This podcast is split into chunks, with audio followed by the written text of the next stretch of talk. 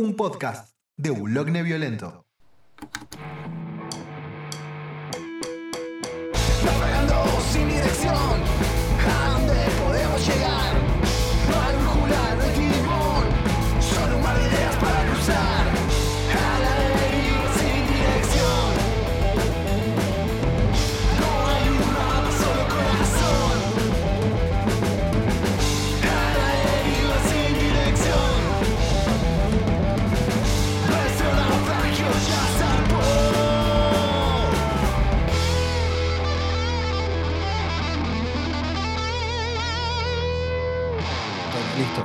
¿Arrancamos a modo podcast o.?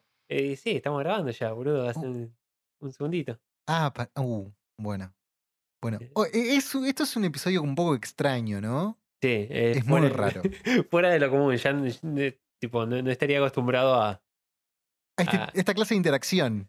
Sí, Sí, sí. Estamos hablando de que tomamos Fernet. Ah, tomamos Fernet y estamos grabando en el mismo espacio habitable. Tipo, no podemos creer. es tipo, verdad. Ahora podemos hacer esto, tipo, ¿eh? Sí, pero no se brinda con agua, Leo. Estamos tomando agüita. Tomamos Fernet. Bueno, está Bueno. bien, a modo de excepción lo hacemos. ahí. ¿Se escucha? Pero no, no, no, te- invertiste la fase de los micrófonos. No se va a escuchar. Bueno, pero te- le recorto uno. cosa de nerd, cosa de nerd. Uy, ya estoy pegando el micrófono. Todo Bueno. del Fernet. Bueno, hola a todo el mundo, bienvenidos a este nuevo, bienvenidos, bienvenidas, bienvenides, hace rato que no lo decía, a este nuevo episodio de lo que hemos entitulado A la deriva. Así que, nada, ahora te estoy viendo, Leo, es la primera vez que hago esto con vos en el mismo cuarto, es No. como demasiado. No hay delay, boludo, no hay delay. Ahora podemos putearnos en tiempo real. No sos un pixel. no soy un pixel. No soy un calvo, tipo, eh, en una pantalla. Soy un calvo en la vida real. Es verdad, es verdad. Eh, y nada, y haces un ramen fantástico, eso hay que aclararlo a la gente. Como, como subí en redes, o sea, si nadie me hace tofu casero, yo no quiero nada, ¿entendés? Después de, de este día. Eh, y nada, después también lo del Fernet, ¿no? O sea, subí a Twitter que tomé Fernet después de como 10 meses y mientras pasa una moto, porque estamos en el conurbano. Conurbano. sí, sí, estamos en Joseph Lion Suárez. Eh, bueno, nada, tomé Fernet, lo subí, lo comenté en Twitter y 3 de cada 10 personas que comentaron, mentira, solamente fueron 3, pero el 100% de la estadística dijo que me voy a cagar antes de llegar a casa. Así que nada, les mando un saludo. Pues hay baño acá, boludo, en cualquier caso. Sí, bueno, pero capaz que me subo al, alto- al auto oliendo a casa y no llego, ¿viste? Me, me desgracio. en Estamos en camino. Suárez, boludo. Vas acá al costadito de la, de la vía, te, te bajás los lienzos, ya está. Sí, y, ya. y vuelo descalzo. Es- esa es otra posibilidad. nah, si pones entre los materrales, no dudo mucho que te vayan a hacer algo. Eh, es verdad, además soy oscurito, no creo que me vean. Tengo remera negra, paso Claro. desapercibido. Imagínate que te vienen a afanar mientras estás cagando. ¿Qué? Ponete en el lugar del chorro. Yo lo dejo pasar. ¿Vos decís? Vos- Pero vos sos una gente, Leo. O sea, me invitaste a tu casa siendo así este color de piel, es un montón. Pues, y que fuera mi, mi amigo más negro, boludo. Es verdad. Por lo menos Brian es un amigo en común que tenemos y estamos al mismo nivel, nivel de, de negrura, así que. A los dos nos para la policía y piensa que fumamos porro. O sea, más, de lo que podemos llegar a hacerlo en algún momento. Total, mamá no escucha esto. Eh, Así que nada, preguntarte cómo estás es medio al pedo porque ya estuvimos cenando, hablando, todo. No es como las otras veces que la pregunta es más o menos genuina, ¿no? Pero quizás la gente quiere saber cómo estás. Así que, ¿cómo estás, Leo? ¿Qué sé yo? acá- Estoy bien. O sea, tengo perritos acá que me están acompañando que seguramente me vayan a patear el micrófono en un segundo. Y no estaba hablando al micrófono, así que mal ahí. Mal, mal eh, locutor. Pero nada, en general bien. Descansando. Eh, no tenemos mucho que hacer estos días porque pandemia. Y, y nada, ¿vos qué onda? ¿Qué vos? Nada, ¿Qué acá rodeado de, de muchos galgos, ¿no? O sea, eh, por fin conocí a los galgos. Es como todo un evento este episodio para, para, para, para mí espero que para los radioescuchas también lo sean. Estoy acariciando uno en este momento, envíenme, ¿no? Son como, son como, como, como muy buenos, muy, muy buenos canes, ¿no? Eh, acá este es el momento donde la gente admira a Leo porque son todos rescatados, ¿sí? Rescatades. Eh, tenemos, eran dos muchachas y un muchacho, ¿no? No, al revés. Ah, bueno, ok, no importa. Ellos se autoperciben como yo los definí. Eh, sí, sí, sí, acá u- u- u- une me está mirando, no, Y, y nada, la verdad que, que son, son, amorosos, aunque en algún momento me tiraron su, su peso de sus caderas contra mis piernas, casi me tiran a la mierda porque son bastante grandes. Eh, pero bueno, nada, estamos acá rodeados de, de amor canino. Dale, llename el aire, Leo, ¿no? No sé, empezaste a agarrar el, el estás- mouse y no, tipo, empezaste a hacer un gestito como de algo y no, no entiendo qué, queriste, qué quisiste decir. Estaba moviendo el mouse, no estaba haciendo ningún gesto. Estás como, estás algo, intimidado. ¿no? La, la presencia, el, el contacto humano, no estás acostumbrado al contacto Claro, estoy humano. como muy atento a todo, tipo, todo gestito que haces. Tipo, no, no, no estoy eh, acostumbrado a hablar con gente en la vida real, en realidad. Más allá de mi familia, eh, no, no estoy acostumbrado como a, a hablar con gente. Está bien que estoy dando clases de fotografía y todas esas cosas, pero Metemos el chivo rápido. ¿En dónde, ¿En dónde estás dando clases? eh, en San Martín, mándame un mensaje. Si quieren, ahora se, habló, se abrió un nuevo, No ocupó. un nuevo cupo de, de 6 a 8 de la noche, así que Bien. Arroba tortuga-león. Pueden encontrar a Leo, fotos de, de- de sus canes ahí rescatados. O sea, si con esto no haces el amor, Leo, estás perdido. No, ya, ya estamos perdidos hace mucho. Pero vos- Estamos haciendo un podcast, Leo. Ya estamos perdidos hace rato. un podcast de música y tipo de cosas raras encima. Porque, qué sé yo, si habláramos, no sé, de Britney Spears, no, de- si habláramos de K-pop, ahí capaz que la ponemos, pero. Bueno, de Britney podríamos, podríamos hablar de Britney en algún momento, ¿no? Más allá Sí. de, de, de- de- de la remera. Cuando te cae la remera de Britney, hablamos de, hacemos un especial de Britney. No, a ver, Britney Spears, tipo, yo, yo la voy a defender. Eh, hay un disco de Britney Spears que ahora no me estoy acordando, lo estoy buscando, a ver, In the Zone. In the Sound es? es un discazo. Es, es un discazo que es Nine Inch Nails con Britney Spears. Sí, vos sabés que sí. Die- die- Diez horas de Cristina Kirchner diciendo sí, vos sabés que sí. Es que es, es un disco re industrial, no sé por qué. Tipo, no sé de quién carajo fue la idea. No, habría que ver quién fue el que lo produjo. Pero bueno, eso para el próximo episodio. Seguramente una, tipo, 5 o 6 suecos fueron los que lo produjeron ese disco. Es, es probable. O alguien que le pagó los suecos y puso su nombre en él. Capaz que es todo de Britney Spears y tipo, son todos eh, alias de ella. Que ¿Vos decís? ha- hace roleplay de hombres norte de Europa. Creo que después de eso colapsó, claro. O sea, de, de hacer de hombres de norte de Europa, dijo, listo, ya está. Estoy coqueteando con hacer una película snuff, mejor dejo, me alejo de todo esto. Se, se metía mucho en el rol, se iba a vivir a Noruega. Ya está. Tipo, tenía cuatro o cinco familias paralelas al mismo tiempo. Se pintó la cara, hizo una, una banda de black metal. Capaz que algún día tendremos que ver esa película, ¿cómo se llama? La de Black Metal. La de Lord of Chaos, Lord of Chaos. ya sí. la vi. Ay, yo no la vi todavía. Me- Dicen que es bastante buena. que- Sí, a mí me gustó mucho. Y actúa el hermano de Macaulay Culkin, o cómo se pronuncia, no me salió bien. Sí, Macaulay, Mac- Macaulay Culkin. Bueno, sí, del de mi pobre angelito, bueno, actúa el hermano, que vos lo ves todo el tiempo y decís, yo le tengo cara conocida a este chabón. ¡Ah! Pero no es el de mi pobre angelito, está muy bien para ser el de mi pobre angelito. Y resulta que es el hermano. Sí, te- el mismo pibe, si no me equivoco, también actúa en eh, la de Scott Pilgrim. ¿En serio? Sí, que hace del amigo gay de, de Scott. Ay, no, no me acuerdo tanto. ¿No te acordás nada de Scott Pilgrim? Sí me acuerdo, ese pero, pero se me confunden muchas cosas porque también leí el cómic en su momento y se me confunden los cables y todo. Pero, pero sé que está Capitán América antes de ser Capitán América. Sí, que hace del tercer, eh, del tercer exnovio malvado de Ramona. Es verdad, Ramona Flowers. que toca el bajo y anda en skate.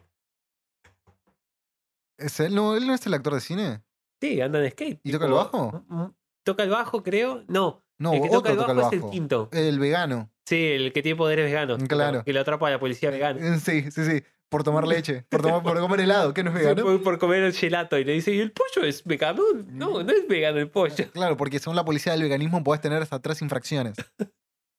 Eh, mi- eh, tipo esto, mi viejo se va a quejar de vuelta porque la otra vez escuché el programa y nos, este, nos pusimos a hablar de jueguitos y dijo que no entendió nada.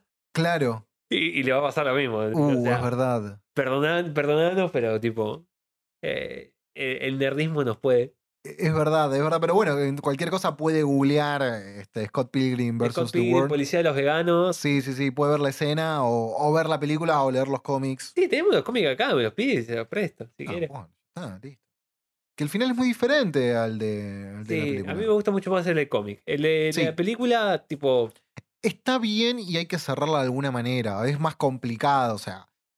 Llevar, a- seguramente con el presupuesto que tenían y el tiempo que tenían era difícil lograr eh, el final del cómic. Que no lo vamos a comentar para que nada, lo busquen, porque somos así de Obviamente, crueles. aparte es medio complicado de comentar porque es como sí. raro, se pone como obtuso, pero eh, hay un par de cosas que cortaron de la película eh, con respecto al cómic que me parece un- una cosa medio eh, triste que hayan cortado. Por ejemplo, toda la parte de los, de los gemelos, que en la película es como una batalla de bandas nada más. Bueno, pero. Y en por el eso- cómic es como re pesado toda esa parte que, Sí, que pero- aparece la, la lesbiana. Hay una palabra, Leo, presupuesto, Leo. Presupuesto. No, Tenías no- que meter siete exnovios en una hora y media con Mike Cera, ¿entendés? Estamos Ahí. hablando de Edgar Wright. Ese hombre puede hacer magia con el presupuesto, puede hacer cualquier Pero cosa. está muy bien lo que hizo con el presupuesto.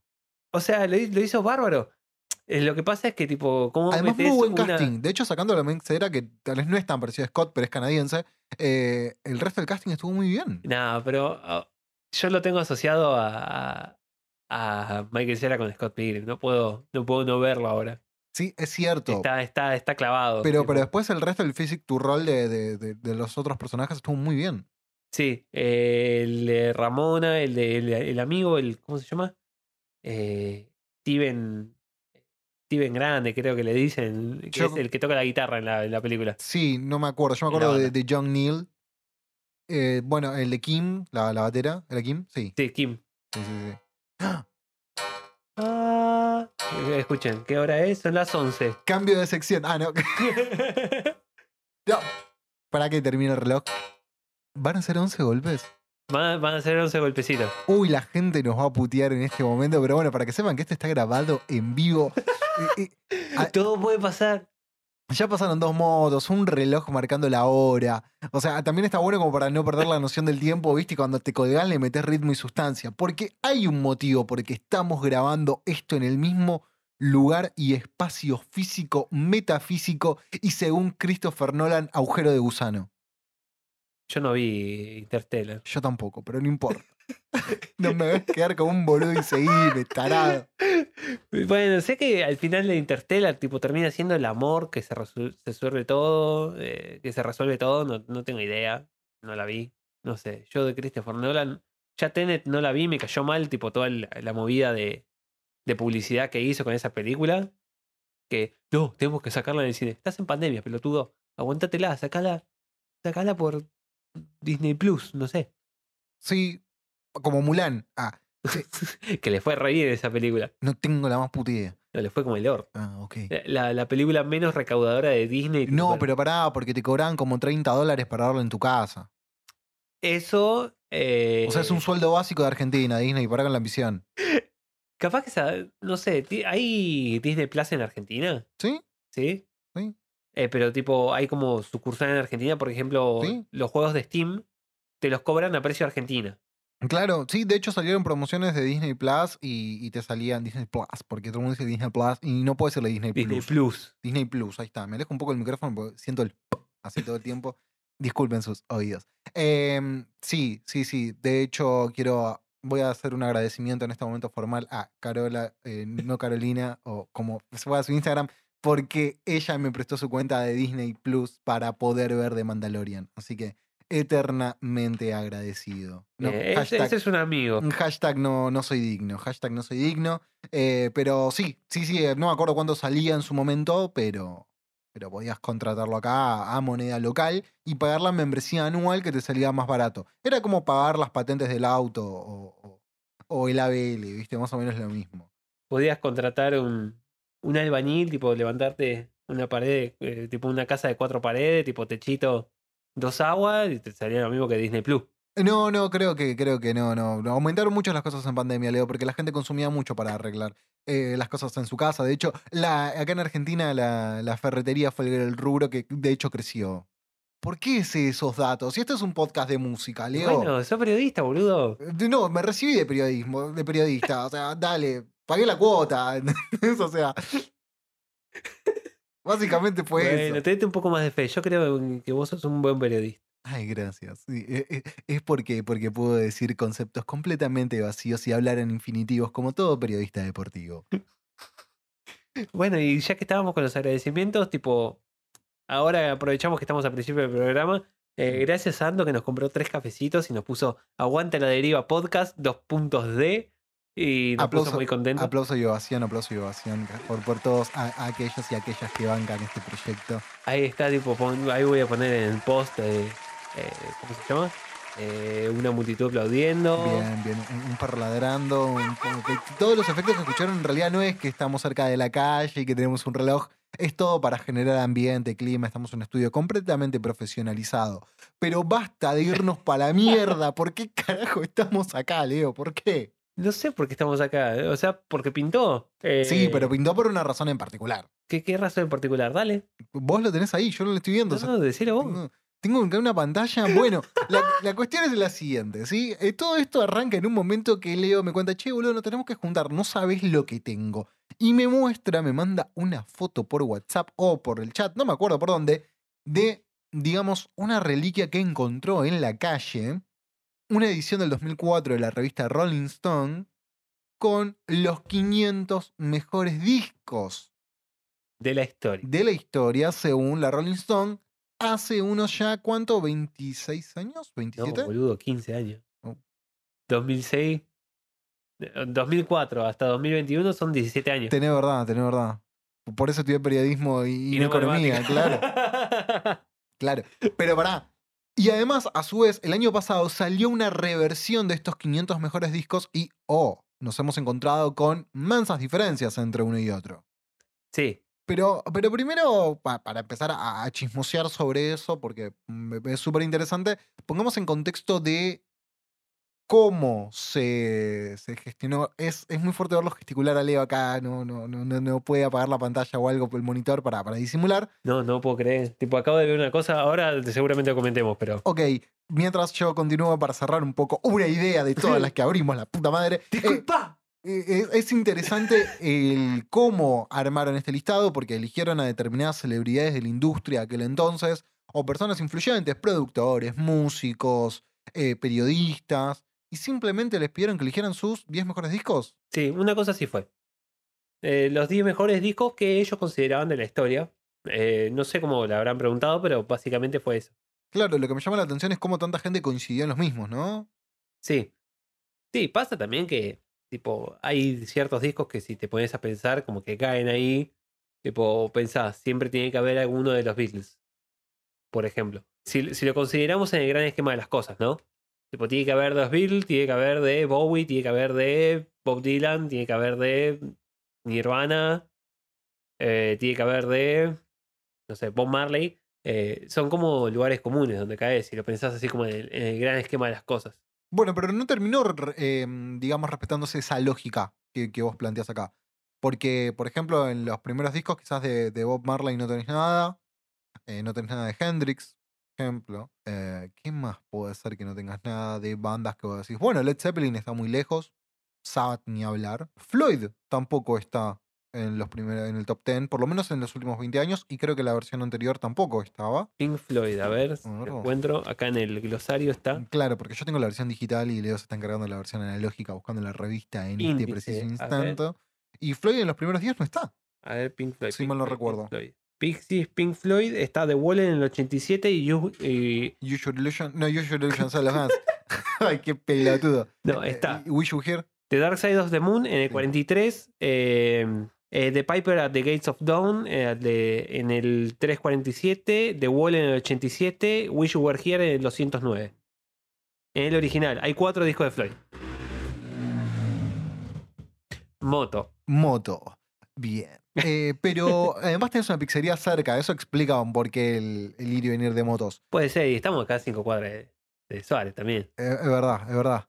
Eh, es gente que compra drogas. No, no, mentira, no seamos prejuiciosos. También pueden estar robando. No, basta, que basta. Después te No, para la no, policía. reparten mucha pizza. Sí, no, es verdad. Bueno, no importa. El tema es el siguiente. Pero ninguno está en el top 10. No, no, no. Pasa también que si nos podemos a considerar tipo los discos que están en el top 10, más allá de algún tipo de, recorte que haría yo, están bastante bien ubicados. Al menos en cuanto a impacto cultural, se diga, por ejemplo, está eh, Exhale on, Main Street de los Rolling Stones en el puesto 7 y London Calling de The Clash en, el- en el 8. Me parecen que están bien ubicados esos discos. Tipo, no, ahora que lo pienso, quizás ha- hay como un par de, de decisiones que cambiaría yo, pero quizás también es un problema generacional, porque yo crecí escuchando otros discos. La gente que votó eh, son gente que en 2004 tenía alrededor de 30, 40 años y nada, crecieron escuchando eh, London Calling cuando recién salía. Y yo crecí escuchando, qué sé yo, Linkin Park. Eso Eh, explica muchas cosas. Pero, pero sí, te entiendo. Y creo que hay una gran diferencia generacional entre uno y otro. Se, se nota mucho. Si querés, ¿te parece que vayamos repasando puesto por puesto el top 10 por lo menos? Dale, me parece perfecto. Por ejemplo, ¿no? En la versión 2004. ¿Cuál Sí. está en el, en el número 10? El número 10 está el White Album de los Beatles. Ah, mira. Ah, mira. Eh, a ver qué dice. Más allá de su elegante minimalismo, la tapa blanca de The Beatles tenía un propósito simbólico. El grupo no encontraba ninguna forma honesta de representarse visualmente. Mira, pasa también, tipo, que hay demasiados discos de los Beatles. Sí, para mi, eh, mi eh, opinión. Y creo, creo que también, y se le da mm, casi el mismo peso, o algunos que quizás, no sé. mm, A mí el álbum blanco es un disco que sí me gusta. o sea, no voy a decir que no me gusta. No porque sean los Beatles, sino porque es un buen disco, pero tiene algunas cosas que para mí son medias experimentales. Como la- eh, está el chiste de los Simpsons, el de Number Number eight. eight. Ah, number Number eight. Ah, Number eight. Claro, bueno, está ahí y está el peor tema de la historia, o por lo menos está en mi podio de temas que odio, que es Obladí Oblada. ¿No te gusta la Oblada? No, a ninguna persona de bien le puede gustar Obladí Oblada, Leo. Uy, vos sos un pelotudo. ¿Qué, qué- qué- qué- Usted se tiene que arrepentir de lo que dijo. ¿Cómo te puede gustar Obladi Oblada? Es ¿Usted avaló? Eh, Usted ¿Obladi avaló- Oblada? claro, usted habló Obladí Oblada. No, comenten abajo, tipo, si les gusta Obladi Oblada. O- o-. Usted avaló Obladí Oblada. Es como un ejercicio de locución. Sí, sí, sí. Usted, usted, usted ovaló, bladí, bla, bla. Déjenlo en los comentarios si, si, si están conmigo en esto, porque. Todo es Obladi un tema de mierda que, que vos decís, dale, fue una joda y quedó. eh". Me parece un tema que fue una joda y quedó, pero me parece un lindo tema que fue una joda y quedó. Tipo, hay muchos temas que son una joda y quedaron que no deberían existir. Que Obladí Oblada, claro. Eh, no, eh, por ejemplo, este tema extra que tiene. A menos que lo pongas como canción de circo. Sí, o, O sea, sea, seamos era- realistas. Vos escuchás Obladí Oblada y, y, y- y ves maltrato animal, ¿entendés? ¿Pero qué tenés en contra de música de circo, boludo? Eh, Nada, maltratan animales. Tiene que ver la música de circo con el maltrato de animales. Pueden ser payasos. Eh, Bueno, son una especie de. Ah, Hay circos veganos, boludo. del Circo du Soleil, ¿Ah? claro. Antes era Obladí Oblada, ahora te cantan Alegría. Igual ahora, ahora, ahora caducó. Alegría. Ahora, ¿cómo se llama? Quebró el, el no hay un, no hay un espectáculo que tenían un temas de Queen y no había uno con Soda Stereo. Sí, de- séptimo día. Sí, sí, sí. qué sé yo, no tengo idea. sí sí. Yo de circo no caso uno. No, yo tampoco, pero bueno, en el Circo viste que era como cheto. Bueno, Eh, pero- bueno, en el puesto número 10 de la versión del 2020, nos encontramos con el disco de Miseduca- eh, de Miseducation of, Of Lauryn Hill. Hill. Vamos, Lauryn. Lauryn Hill. Hill. Del 98, claro, acá ya entramos con un disco mucho más actual. Sí, también eso representa. eh, ¿Qué, Leo? ¿Qué el hecho de que representa? exista ese disco dentro de la nueva. Tipo, el tema de la representación dentro de la lista. Tipo, se buscaron muchas más mujeres y mucha más gente de color para que participen. Pues si nos fijamos en la lista original, la lista de, de personas que votaron los discos favoritos, Claro, lo más oscuro que tenías era Tom Morello, ¿no? Tom Morello, tipo, es el, el- el café con leche. Y Claro. después todo el resto son. eh, Una novela de Cris Morena, básicamente. todo- todos blanquitos, rubiones y con ganas de chaparse unos a los otros. Sí, sí, yo no diría que se tienen muchas ganas de chaparse los unos a los otros. Pero qué sé yo, Yoko Ono es la, la elección más diversa que hay acá. Jameson Russ. Jameson, no, Jameson Russ no es eh, australiano. Ah, ni idea. Parece que es el hombre más blanco del planeta, Jason Russ. No tendré idea. Pero qué sé yo, no, no hay mucha gente que se dedique, qué sé yo, al hip hop acá. No, no hay, no hay representante de hip hop dentro de lo que es la, la elección de, de, de los discos. El- Claro, la edición del 2004. Claro.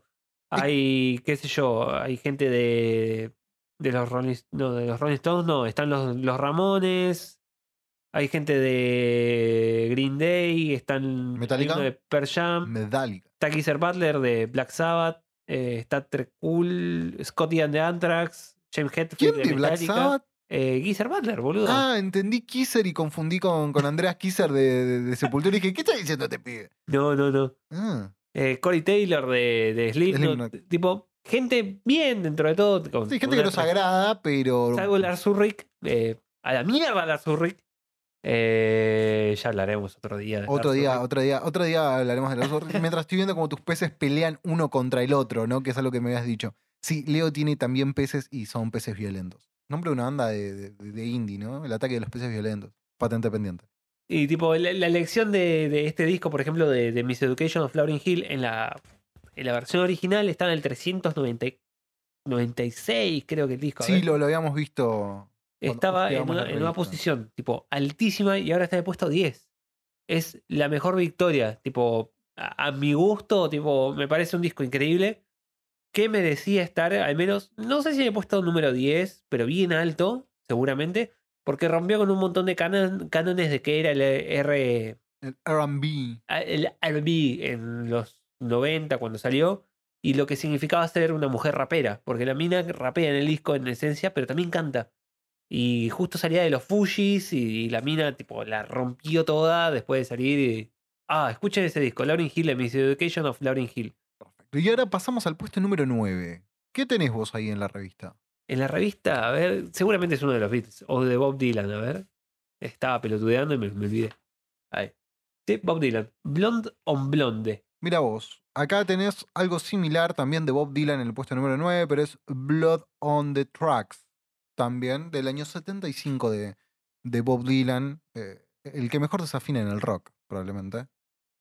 Sí, eh, Bob Dylan es eh, mítico, o sea, tenía que estar, al menos dentro de una lista hecha por gente de Estados Unidos. Sí, acá quizás Bob Dylan nunca la pegó tanto porque nada, muy hablado acá, qué sé yo. claro, básicamente Bob Dylan es un trovador, por decirlo de alguna forma, y la gracia está en el contenido de sus letras, no quizás tanto en lo musical, ¿no? Claro, Eh, totalmente. Más allá que su banda puede ser sólido o no, pero va por otro lado el gusto que puede llegar a tener de Bob hacia Bob Dylan. Claro, eh, es como difícil entrarle a Bob Dylan si no sabes inglés o si no tienes ganas de ponerte a traducir las letras porque el que hace eh, Dylan es como medio complicado de escuchar.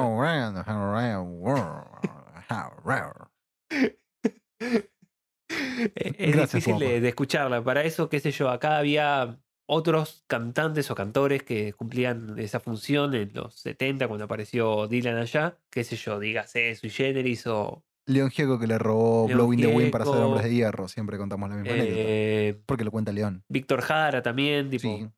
¿cómo se llama este? Que era cubano, me parece. El que perdió el unicornio. Puede ser, no me acuerdo bien cómo se llama, que es eh, también un socialista cubano. Sí, sí, sí. Eh, ay, ¿cómo se llama? Que me encanta. Bueno, tanto no te gusta porque te acordarías el nombre de Silvio Rodríguez. Ahí está, Silvio Rodríguez, la puta madre. Claro, que perdió el unicornio. ¿Cómo perdés un unicornio azul? Nunca lo sabremos. Y, bueno, culpa del capitalismo, No le puso el Jack. No le puso a Jack. Bueno, ok. En el, puesto número 8, ¿qué tenés ahí? Acá está London Calling de The Clash. De The Clash. Un disco que, que- que tiene un lugar muy especial en mi corazón. eh, un discazo de, de, de Clash. ¿No? Sí, a ver, en esto estamos de acuerdo. Este disco, tipo en el puesto número 8. Y sí, como que tiene que estar. Y además también por todo lo que introdujo en su momento, ¿no? Porque es un disco que tiene, o sea, más allá de que tiene toda esa impronta rabiosa que tenía de Clash, tiene tintes de pop, eh, con críticas a consumismo en canciones como Lost in the Supermarket, por ejemplo. eh, tiene, tiene cosas de, de, mm, no, de- no de ska, pero sino de sonido más root boy de, de los 80 Sí. con eh, Revolution Rock, ¿no? Eh, y, y así tiene un montón de, de contenido, mismo el tema que abre, London Calling, Spanish Bombs. Es un discazo.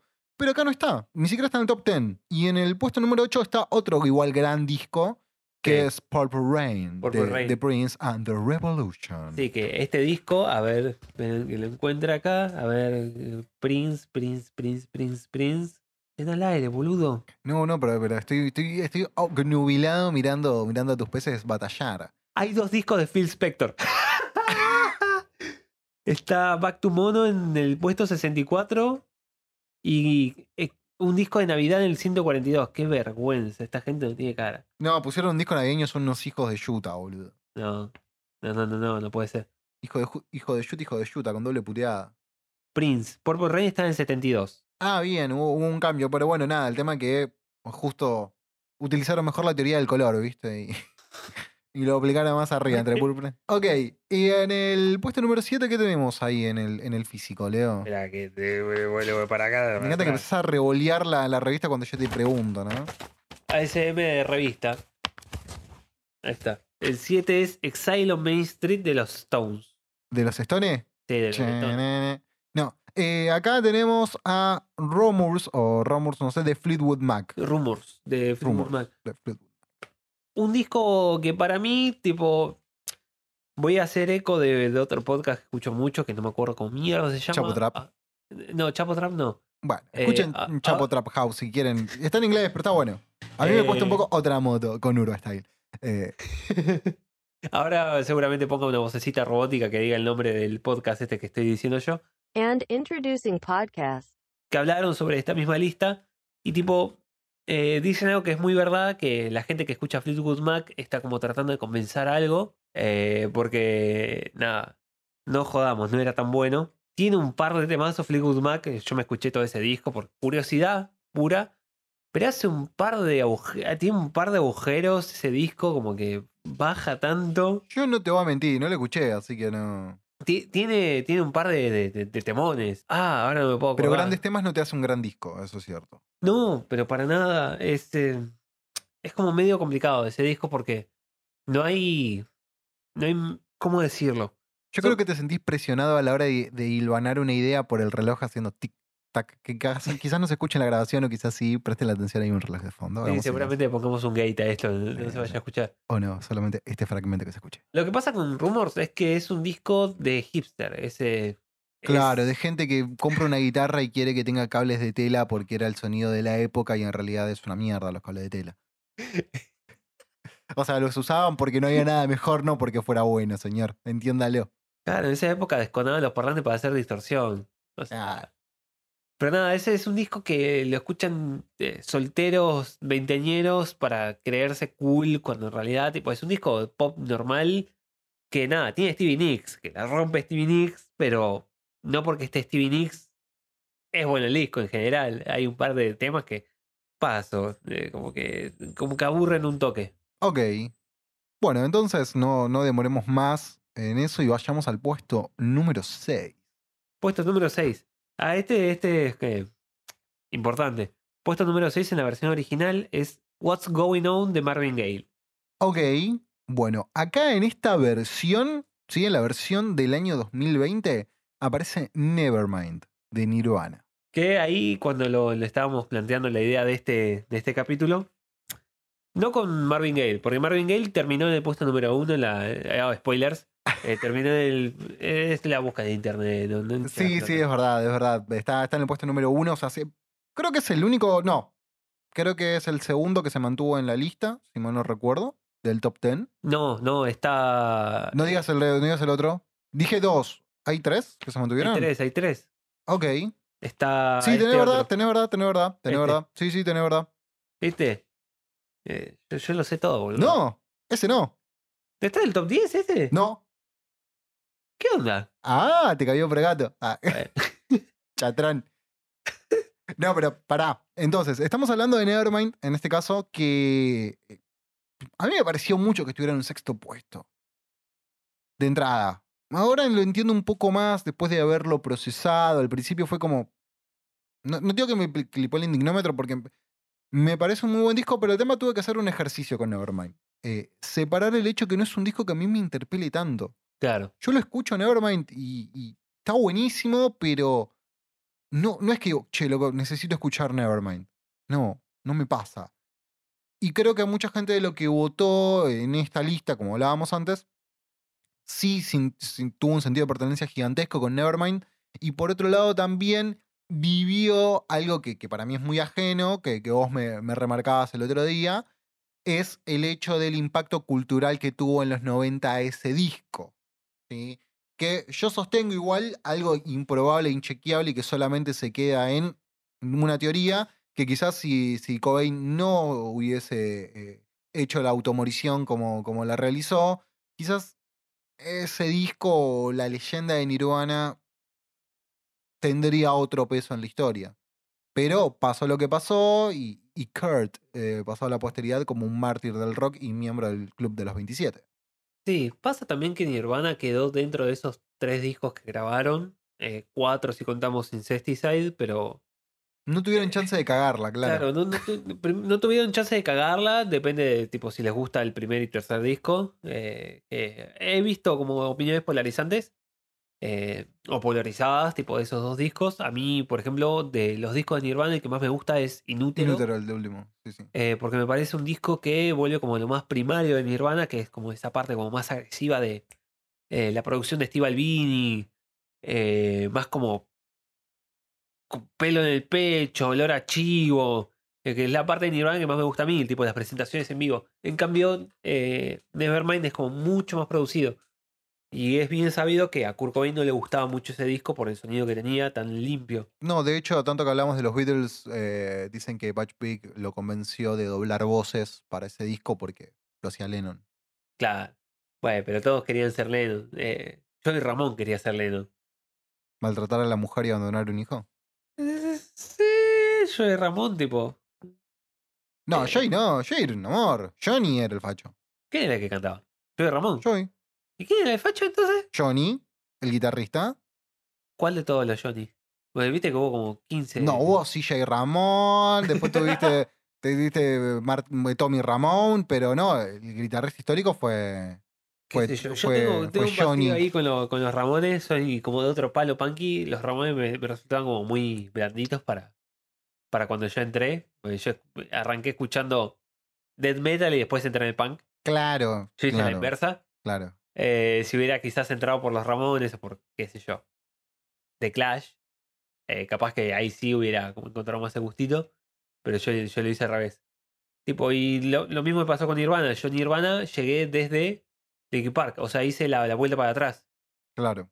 Eh, yo empecé escuchando muchas bandas de los 90, tipo, hubo una época que dije, los 90 eran la mejor época de la música, toda la música buena salió en los 90 y si no salió en los 90 no es tan tan buena.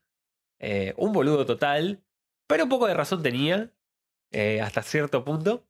Acá, por ejemplo, en Argentina, los mejores discos de muchas bandas son en los 90. Y había muy buenas bandas en los 90 también. Sí, o sea, es eh, la Argentina post, Ya entrada en democracia, claro, viviendo, piloteando una crisis económica, lo cual eso también culturalmente fue muy enriquecedor para las obras, ¿no? Y- Porque y pre-Cromañón, que no es, eh, no es para menos, tipo, Sí. Cromañón hundió la industria musical argentina, en especial el under. Sí, sobre todo al under y hubo un antes y un después a la hora de, de- de encarar cualquier proyecto y todo lo que tenga que ver de índole musical. Sí, lo quería seguir de gira era imposible después de, de después de el, lo, lo que sucedió, la, la tragedia, grave, grave tragedia de, de Cromañón. Sí, sí, no sé si la palabra sería tragedia, porque en realidad, si hablamos de, de tragedia, es un hecho más fortuito. Acá fue un, casi un- una sí. masacre, sí, sí, sí. Por muchos, muchos, eh, digamos, frentes, ¿no? No solamente la, la figura de Chaván, sino por, por todos lados. Pero bueno, Pero nada, es Nirvana. Nirvana sí, yo, yo estoy de acuerdo de que quizás no sea ni siquiera el mejor disco de Nirvana. Eh, quizás no sea el mejor disco del planeta. Tipo, yo no lo pondría en el puesto número 6 o en mi puesto personal en el número 6 no lo pondría jamás. Pero realmente es un disco que en su momento tuvo un impacto gigante. O sea, Sí. no, es, no es para menos. Eh, llenaron, tipo. Eh, 11 y media, bien. te Estamos bien. y media. Pero en su momento, tipo, Nirvana habiendo sacado un disco, tipo, un LP que era conocido, llenó un estadio acá, Claro. eh, en Argentina. Es un montón. El impacto gigantesco que tuvo a nivel mundial, la cantidad de bandas que salieron después. Ahora recién, tipo, porque está llegando el- los 30 años del disco de Nirvana, te están... Claro, este año es el, el- el cumpleaños número 30 de, De Nevermind. Nevermind. eh, se están empezando a ver las primeras oleadas de nostalgia de ese disco. Se ve en el trap, en el rap. Hay muchos pibes que están adoptando el sonido como más crudo, más eh, Lo-fi. Lo-fi, más agresivo de Nirvana y lo están adaptando a lo que es el, trap moderno, qué sé yo. Escuchen Lil Peep o. No sé, a mí mucho me gusta. XXX Tentación o. ¿Cómo se llama este? Mario Yuda, que es uno que está pegando la hora, que este está bastante bueno, ese sí me gusta. Que tipo, citan directamente a bandas como Nirvana o Sunny Day Real Estate o esas bandas como bien crudas de los 90 como inspiraciones directas al sonido, tipo, en la manera que tienen de hablar y de, de escribir las letras. Sí, sí, creo que el tema de, de lo que vos hablabas, mm, yo creo que la crudeza del sonido no viene tanto como dijiste vos desde el lado de Nevermind, por el mero hecho de que estamos hablando del disco quizás más pulido que tiene Nirvana, porque incluso Inútero no, no tiene esa. Es, no es tan cristalino. No, eh, para nada. No, para nada. Y por otro lado, es verdad lo que decías un poco, la nostalgia creo que tiene que ver con la década del 90, citando a, a- a- movidas más cercanas al trap nacional. Recu- recuerdo haber escuchado entrevistas de Catriel diciendo que es un pibe que le ceba mucho Pantera, otra banda muy de los 90. Y es más, de hecho, creo que en la presentación que hicieron en Obras con, con Paco Amoroso, eh, en un momento aparece con una guitarra haciendo el riff de Walk. Y sí, también Pantera, una banda muy afina al movimiento grunge en los 90, eh, eran muy amigos de los Alice in Chains. eh, creo que, ¿cómo se llama el cantante de Pantera? Phil Anselmo. Phil Anselmo hizo un cover de, no me acuerdo qué canción de Alice in Chains en el memorial de, del cantante. De cantante. Sí, sí. De hecho, incluso desde, la estética, Anselmo no correspondía al estereotipo metalero de la época. ¿Por qué? O sea, en ese momento, fin, fines de los 80, principios de los 2000, mismo Pantera como banda en sí, con la, etapa de Power Metal, calcita, pantalón ajustado, remerita rota, hasta que cae Anselmo con borcegos. Era, eh, tenía una impronta como más hardcore incluso, ¿no? Sí, y, y se ve, y creo que eso también después eh, se plasma un poco en, en el salto de Pantera. a Pantera es un antes y un después de, de Anselmo. sí. Sí, el primer disco que es un disco de glam. Sí, es glam, es glam, es glam metal. Pero bueno, Eh, volviendo a Nevermind, eh, Claro, lo que hace Nevermind es que le abre las puertas a tipo un montón de bandas que en su momento no habrían tenido cabida en ningún lugar, no, no tendrían Mm. espacio. Y de repente existían radios de metal alternativo, de rock alternativo, sí, que antes de Nirvana no existía ese término. Se creó a partir de Nirvana el rock el alternativo. rock alternativo. De hecho, el, terma- el, el término grunge nunca es un término que hayan aceptado eh, los, los Nirvana. Y eso me, me hace linkear rápidamente con algo que hoy por hoy quizás cambió al, al consumir música de otra manera, cambia mucho, es la importancia del video.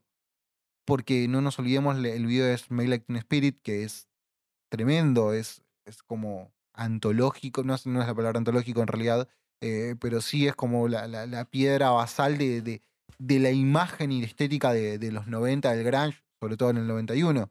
Es más, de hecho, el director mm, después, más adelante, cuando consumía MTV, eh, viendo el backstage de, American Idiot de Green Day, del video eh, homónimo del, disco, eh, es el mismo director. Sí, pasa que muchos directores que ahora son grandes directores comienzan dirigiendo en los 90 eh, videos para bandas tipo Nirvana.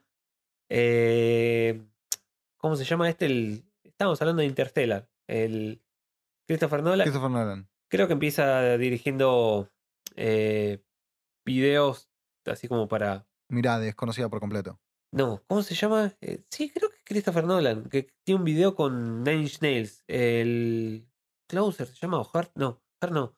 Closer. Ah, no, Closer tampoco, porque Closer es el I wanna fuck you like an animal. Eh, ¿Cómo se llama este? Eh, ¿The Hundred Fields? No, es del mismo disco. Wish. No, no es Wish. Wish es un temón.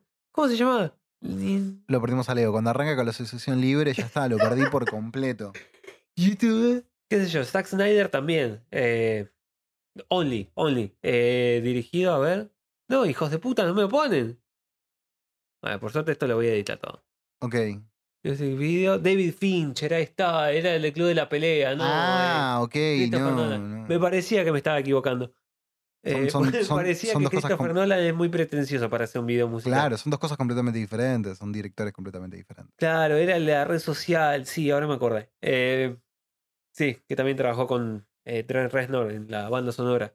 Sí, de hecho, en La chica del dragón tatuado, la adaptación del libro sueco, Trent Reznor hace la banda sonora, que es más, arranca con una versión muy flashera que a mí me gustó mucho de Immigrant Song de Led Zeppelin, la película.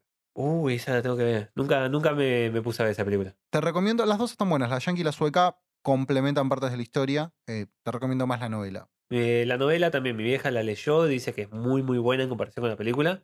Las primeras tres, eh, los originales que escribió Stieg Larsson, están buenas. El cuarto me gustó, ya el quinto no.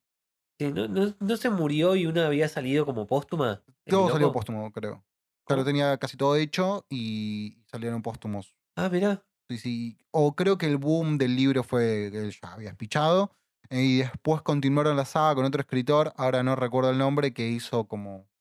Continuó la saga con dos o tres libros más. Yo leí dos más. Mirá.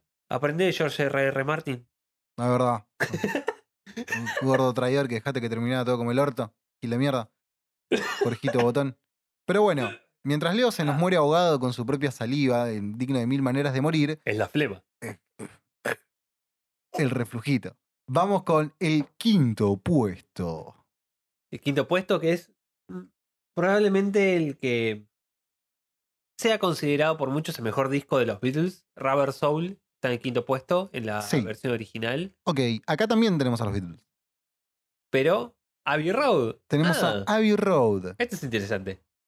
A ver dónde está en el. Voy a buscarlo en el original. El que vas a buscar es el que estaba por ahí, que es el único disco de los Beatles que hay en el top 10 y el que vas a buscar vos es Revolver. Estoy seguro. No, espera, ¿qué? ¿Qué dijiste?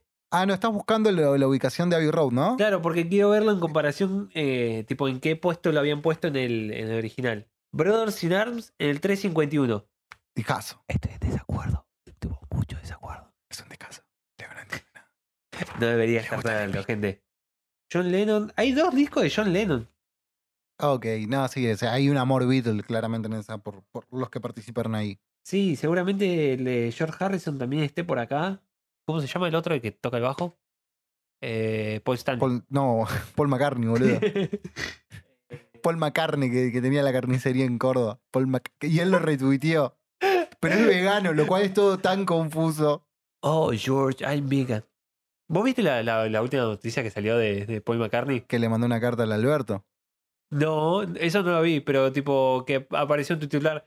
Paul McCartney habla con George Harrison en su patio. No, eso no lo vi. Yo lo último que me enteré de, de, de Polma es que en su momento eh, dijo Alberto Fernández, presidente al momento de grabar esto de, de la República Argentina, dijo que si aparecía Paul McCartney tocándole Blackbird en su despacho, él se hacía vegano. Y Polma le mandó una carta diciéndole que no iba a tocarle Blackbird, pero que alentaba a que Argentina se sumara a la iniciativa Lunes sin carne, que es, bueno, es toda una iniciativa que la pueden buscar para eh, colaborar para evitar que, que siga avanzando a pasos agigantados el calentamiento global. Y acá, tipo, los dos, nosotros, sumados al, a, a los huevos del, del vegetarianismo. Claro, obvio. Acá haciendo, representando, haciendo eh, tofu casero. Y comiendo kimchi. Mira, ¿está Abbey Road? Ah, está en el 14 Abbey Road acá, en el original. Bueno, acá está en el quinto, se subió 11, no, eh, 9 Nueve, puestos. 9 puestos, la matemática me está matando hoy. Eh, 9 puestos. eh, y yo creo que está bien. Va, Sí, a ver, sí, es un disco que rompe con todo lo que, todas las concepciones de lo que era la música pop. De repente había orquestas y estaba como todo, gigan- tipo, era gigante todo el sonido que había. sí. Igual yo creo que muchos autores, y creo que tiene que ver porque fíjate ahí lo tenés a Revolver, ¿no? Dando vueltas. Eh, sí, Revolver está en el puesto número 3, acá en el original. Y, y bueno, va- vamos adelantando un poco, pero por, ¿por qué me parece que Revolver está ahí? Porque muchos autores que vos podés encontrar eh, de, de- de que, de la historia rock hablan de, de Revolver como un disco bisagra en, en la música pop en general. Eh, y, y puntualmente citan a la. a, mm, ¿Cómo se llama esta canción? Eh, Eleanor Rigby Sí. Uy, sí. como la canción que, que, que rompe con un montón de cosas este, en ese sentido. ¿En qué disco está? Igual me parece, perdón, no, Helter Skelter está en el álbum blanco, que es la, la, la- la la piedra angular del heavy metal, Sí, la piedra angular de los asesinatos de de Charles Manson también. Charles Manson. Sí, Otro sí. gran músico que no está acá en esta lista. No sé si era tan grande. Nada, tiene, un tema que está bueno. Ah, Va, va, va, va. Eh, tiene un tema que está Bueno. y System of a Down hizo un tema que también está basado en la, la- la filosofía de Charles Manson, que es un gran tema. Charles Manson es un hombre bastante despreciable si nos podemos a- si nos damos cuenta de que mató a como o fue culpable de la muerte de, de una embarazada, Claro. otro par de personas más. Pero fue culpable, él no mató a nadie, eso es lo más loco. Y más perverso aún. Sí, todavía peor. Pero bueno, volviendo a Eleanor Rigby, porque la orquestación, o sea, es un- en- hasta ese momento una banda de rock no, no había hecho lo que hicieron los Beatles en esa canción, que es utilizar una orquesta. Claro. O sea, y ahí es como que empiezan a romper con un montón de, de cuestiones y se lo consideraba hace un par de años atrás, bueno, para lo- los entendidos en la materia, como el disco trascendental, no solamente de la historia de los Beatles ni el rock, sino de la música pop en general. Entonces tiene sentido que esté en el puesto número 3 ahí. Y acá, fíjate que volvemos a lo mismo. Otra visión, otra forma de ver las cosas, directamente no está en el top 10. No, quizás eh, est- esté en el mismo top 10. También creo que en este el nuevo eh, Mejores 500 discos trataron de no repetir tantas bandas Mm. y enfocarse en, en los más votados de, de algunas bandas, porque si no eran demasiada representación de ciertos artistas es que tienen como discografías mucho más largas, hay muchas más chances de que entre más discos de los Beatles que de Nirvana, por ejemplo, porque Nirvana solo tiene tres discos, en cambio los Beatles tienen como 14. Entonces es más fácil de que entren más discos y haya más representación de ciertos artistas. A ver, se me ocurre. Rage Against the Machine tiene tres discos. ¿Cuántos discos pueden entrar máximo en, el top 500 de los discos? Tres discos. En cambio, los Beatles, al tener 14 discos, bueno, es normal que entren más. Sí, bueno, pero no sé, la Mona Jiménez tiene 70 discos y no está. Bueno, pero Ramona Jiménez es una vergüenza. No, Tipo, Más respeto, la novia blanca es un tema Iken. Pero no importa, después debatimos eso. ¿Cuál es el puesto? ¿Cuál es tu puesto número 4 ahí? El puesto número 4 es Highway 61, eh, revisitado de Bob Dylan, que no lo escuché, la verdad. Mm, Mira. Yo a Dylan no lo. Bueno, no, acá en el 4 está Songs in the Key of Life de Stevie Wonder. Que es un discazo. 76, año 76. Absolutamente merecido el puesto número 4 en la, en la, en la nueva lista. Tipo, e- era una vergüenza que no estuviera en el top 10 ese disco, te lo digo ya. Eh, no sé si lo escuchaste vos. No, creo que no. No, no lo escuché. Si, Dios. si no, ya lo recordaría. Es adelantadísimo a la época. Parece un disco del principio de los 2000 cuando salió en el 74, es eh, en el 76. Eh, tiene a Sir Duke. Sir Duke. La mejor... ¡Ah! Dios. Es muy buen disco. I- increíble disco. Bueno, tarea pendiente. Listen para- She Lovely tiene. She Lovely, es verdad. Dios mío, tienen que escuchar ese disco. Eh, canciones en la clave o en la en clave de vida o Songs in the Key of Life. Key of Life. Es el puesto número 4. El puesto número 4 completamente merecido. Era. Acá en el original creo que está en el 20 y algo. A ver si lo encuentro rápido. Mientras tanto, vos seguís llenando la idea. Bueno, en este caso vamos a continuar, vamos a invertir mientras vos buscas. Yo te voy contando cuál tenés el número 3 porque ya lo sabemos de tu lado, que era Revolver de, de los Beatles. Acá es Blue de Johnny Mitchell. Blue de Johnny Mitchell. No lo tengo escuchado yo, no, pido disculpas. No tengo idea quién carajo. A ver, Johnny Mitchell representaba la costa oeste, el, el ideal femenino de la costa oeste, celebrado por Robin Plant como la chica con amor en los ojos y flores en el pelo. Mira. No tengo idea quién carajo es, pero seguramente eh, se lo merezca. A ver, yo, a ver, el disco de Johnny Mitchell no lo escuché, sí escuché a Johnny Mitchell y en realidad eh, hay alguien que cito mucho que es Alessi, el Alessi, Alexis Valido, eh, que tiene un podcast ¿no? muy recomendable que se llama Cuatro Gordos Hablando de Música. No le dedica uno, sino dos episodios a analizar la obra de Johnny Mitchell. Es que sí, a ver, Es- en el es- puesto número 3 quiere decir es- que... es muy bueno lo que hace, la verdad que, a ver, a mí no me interpeló tanto, quizás porque no, no, no, no, no, no puedo, eh, digamos, abordar la, la obra, pero bueno, tener este disco claramente lo, lo iré a buscar. En el puesto número 2 se repite en ambas listas. Sí, y eso, esto lo voy a defender a las Eh, recontrapiñas. Es un triunfo personal para vos casi esto, ¿no? ¿Por qué, Estoy convencidísimo ¿por qué que- merece estar en el número 2 este disco, Leo? Porque es increíble, no hace agua por ningún lado. Es un disco que es felicidad pura. Es una experiencia religiosa literal y metafóricamente. A Enrique Iglesias le gusta esto. Es, es, es increíble. Es el disco que obligó a los Beatles a hacer uno de sus discos más celebrados. Por la, la rivalidad que había entre. eh, ¿Cómo se llama este hombre? Brian, la, Brian la Wilson. rivalidad que existía entre Brian Wilson y Paul McCartney. De. Los Beatles sacan Revolver. eh, a ver si no me equivoco. Sí, los Beatles sacan Revolver. Y los- Beach Boys, que es la banda que estamos Boys hablando, saca el mejor disco tipo de los Beach Boys y de los 60 en general, que es Pet Sounds. Y después los Beatles sacan Sgt. Pepper Lonely, Lonely Heart Club Band como respuesta a lo, lo increíble que era Pet Sounds. Pet Sounds eh, es un disco rompedor por todos lados. El uso de samples, eh, la orquestación, tipo lo grande que suena todo. A ver, que canciones como Would, eh, would be, be would, ay, no me sale. Wouldn't it be Would Be nice? No te engañen porque vos la ves como super naif y es con la que abre el disco. Pero tiene muy, es verdad, es un discazo y tiene mucho contenido de fondo, es muy rico y pasa algo como lo asocio cuando hablábamos de Television, lo que Sí. dijiste vos que encontrabas a Television en un montón de bandas. Lo que hace The Beach Boys en Pet Sounds, lo encontrás en el futuro.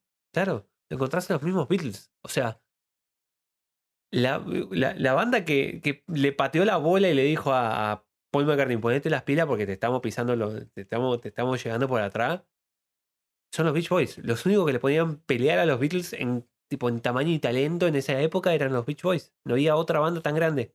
Sí. Además, Y- lo dijiste vos, es el sonido y el disco de los 60. Es, es, es, es un disco que representa la, la- la época totalmente. Aparte de la transición que tuvieron los, los Beach Boys de hacer ese surfer rock como medio despreocupado, tipo armonías vocales, eh, que no tenían como mucho, mucha... Era algo, como dirías Asterio, nada personal. O sea, no era como pasa- pasatempista, fiestero. Claro, era pop para divertirse. Y en cambio, tipo con eh, Pet Sounds llegan a, a un nivel de sonido, un nivel compositivo. Brian Wilson la descose. Sí, hay, ah, pero claramente se nota que hay una búsqueda. Y como dijiste vos, es un disco bisagra. Es, a ver, es otra banda, básicamente, a lo que vos tenías, la, idea- la concepción de los Beach Boys. Porque uno dice Beach Boys, ¿qué es lo primero que piensa? Mm, Surfing USA. Sí, Y no, es muchísimo más. Claro. Muchísimo más. De hecho, eh, a través de este. eh, encontré, o mejor dicho, descubrí de dónde salieron muchas cosas de los Ramones eh, en este disco, ¿no? Que siempre se lo citaba. eh, y a, los Ramones, creo que cuando hablamos, eh, ya lo, lo hemos dicho antes, que si pensaban que los Ramones eran cuatro acordes, no, hay cosas de, los Beach, de los Beach Boys, las encuentran acá, las encuentran en Pet Sounds. Sí. Y lo que-. Si, si escuchan el disco y no les parece como demasiado rompedor, escuchen la versión que son los Beach Boys con la filarmónica, eh, eh, la Orquesta Filarmónica Real de Inglaterra. Dios mío, Igual, el, el nivel. más allá de, de- de- de que después de, de sumarle a una orquesta o lo que vos quieras, es importante cuando estamos hablando de estos discos tomarse el tiempo de contextualizarlos y ponerlo en el año de lanzamiento. Porque creo que, que cuando. Yo hice ese ejercicio con Nevermind, porque cuando hablábamos con, con vos es como, pero hay discos que para mí pueden ser mejores, pero nada rompió, y de hecho creo que es el único disco, lo ese, no, es, es el disco de los 90 que está más alto en el top 10, Sí. porque el otro que tenés es el de, es el de Lauryn Hill. em, pero para el 66, lo que hace Pet Sounds, no había nada antes a No. Pet Sounds que sonara así. Después sí, pero ya está, en el contexto, la ruptura cultural la hizo Pet Sounds. Y Sí. creo que por eso, y analizándolo de esa manera, le encontramos cierta lógica a la modificación que hubo del puesto número uno. Porque en el puesto número uno de la edición del 2004 tenemos a, ya lo habías dicho, lo volvemos a repetir, Eh. ¿cómo, Pepper. cómo es esto? El, la- la- el club banda de los del Sargento, Sargento Pepper y Pimienta. los, El Sargento los Pimienta. corazones perdidos. el Sargento Pimienta. El Sargento Pimienta de los, de los, de los, de los, De, de- de- de los escarabajos. de los escarabajos. Y acá tenemos a What's Going On de Marvin Gaye. Así que, a ver, si nos ponemos a escuchar Sgt. Pepper, sí, tiene, eh, ¿cómo se llama? Lucy in the Sky está, si no me equivoco. Strawberry Fields. Eh, ¿No tiene With a Little Help for My Friends? A Day in the Life tiene. Lucy in the Sky. Sí, es, a ver, es un discazo. O sea, es, un, no- es un discazo. Pero ese disco, como disco, tiene segmentos que se va a pique. Y además, vos acabas de decir para mí algo que es clave. Es una respuesta a. Claro. Sí, igual tiene mérito esa competencia amistosa que había entre los Beach Boys y los y los Beatles. Pero me parece mucho más exitoso el experimento de los Beach Boys que el experimento de los Beatles. En cuanto a, a éxito en, en sonido. Sí, sí, no estamos hablando de éxito comercial claramente porque creo que la gran mayoría conoce, eh, digamos, a, a la obra de Sgt. Pepper's y no quizás Pet Sounds. Claro, Pet Sounds lo debe conocer la mayoría por esa película de Adam Sandler que está con, ¿cómo se llama la, la rubia esta de Los Ángeles de Charlie? Sí, ya sé, no me puedo acordar el nombre. La que tuvo muchos problemas de drogas como toda una niña Disney. Sí, Eh, que salía con eh, otro. Bueno, pero estamos hablando de la película como si fuera la primera vez, o en realidad mis primeras 50 citas. O Claro. si no, cuando cierran los videos de Te lo resumo sino más, también suena, suena la canción. Claro. Pero también otra cosa que no se puede dejar atrás es el nivel de, de músico que había en los Beatles en comparación con los Beach. Boys. Los Beach Boys eran virtuosos, pero virtuosos en serio. Eran pibes que tocaban instrumentos desde muy chicos. Todos tenían un talento vocal increíble. O sea, esas armonías que hacían los locos las podían hacer de vuelo en cualquier lado. Y no es fácil. No, Es un, es un logro eh, insano. En cambio, por ejemplo, los, los Beatles, es, eh, Quincy Jones en una entrevista, tipo le preguntaron por los Beatles eh, hace unos pocos años. eh, Quincy Jones tiene- es uno de los productores más legendarios de, del pop estadounidense, tipo produjo casi todos los discos de, de Will Smith y de, y de Michael Jackson. y de, y de Michael, de Michael cuando Michael era. No, no sé si era bueno, pero no lo sabíamos las cosas que hacía, no las hacía tan seguido. Eh, Eh, pequeño diablillo. claro, él, él- él- Quincy Jones produjo Bad. Bad de Michael Jackson. Produjo thriller. Sí, o sea, todo, todos los discos grosos pero, de los o sea, 80 a ver, pop. Ma- Ma- Michael Jackson le debe todo a Quincy Jones. Los primeros tres discos que son, o por lo menos más exitosos, que me lo recuerdo que es Off the Wall, Thriller y Bad, son con Quincy. Sí, todo, todo, o sea, Quincy Jones lo que tocaba se volvía oro. Ahora, todo este pedigrí solo para decir que Quincy Jones en una entrevista dijo, le preguntaron sobre los Beatles si alguna vez había considerado trabajar con ellos, porque, ah, sí, el productor legendario con los músicos legendarios, le dijo que eran cuatro, cuatro blanquitos de Inglaterra que no sabían eh, ni siquiera afinar sus instrumentos y que nunca trabajaría con ellos. Está bien, estamos hablando de que es Quincy Jones y tiene la espalda como para poder decirlo tranquilamente. Claro, o sea... eh, Hay un documental en Netflix muy interesante que es Quincy, que habla sobre la vida de él y te muestra parte de la hora y el recorrido que tiene. O sea, Quincy Jones se fue de- de- de viaje con su band, su orquesta de jazz a Europa, con los instrumentos y nada más, y viviendo de lo que hacían ahí, con un nivel de puta madre, contratados en todos lados, aunque la pasaron un poco como el orto, porque nada, músicos negros, Sí. sí, pero, pero era increíble. De hecho, si mal no recuerdo, creo que era con Sinatra, que, que él fue el último que había hecho la orquesta. con él, a Ahí ya no te sabría decir tanto. Eh, Necesito chequearlo, lo chequeemos rápido.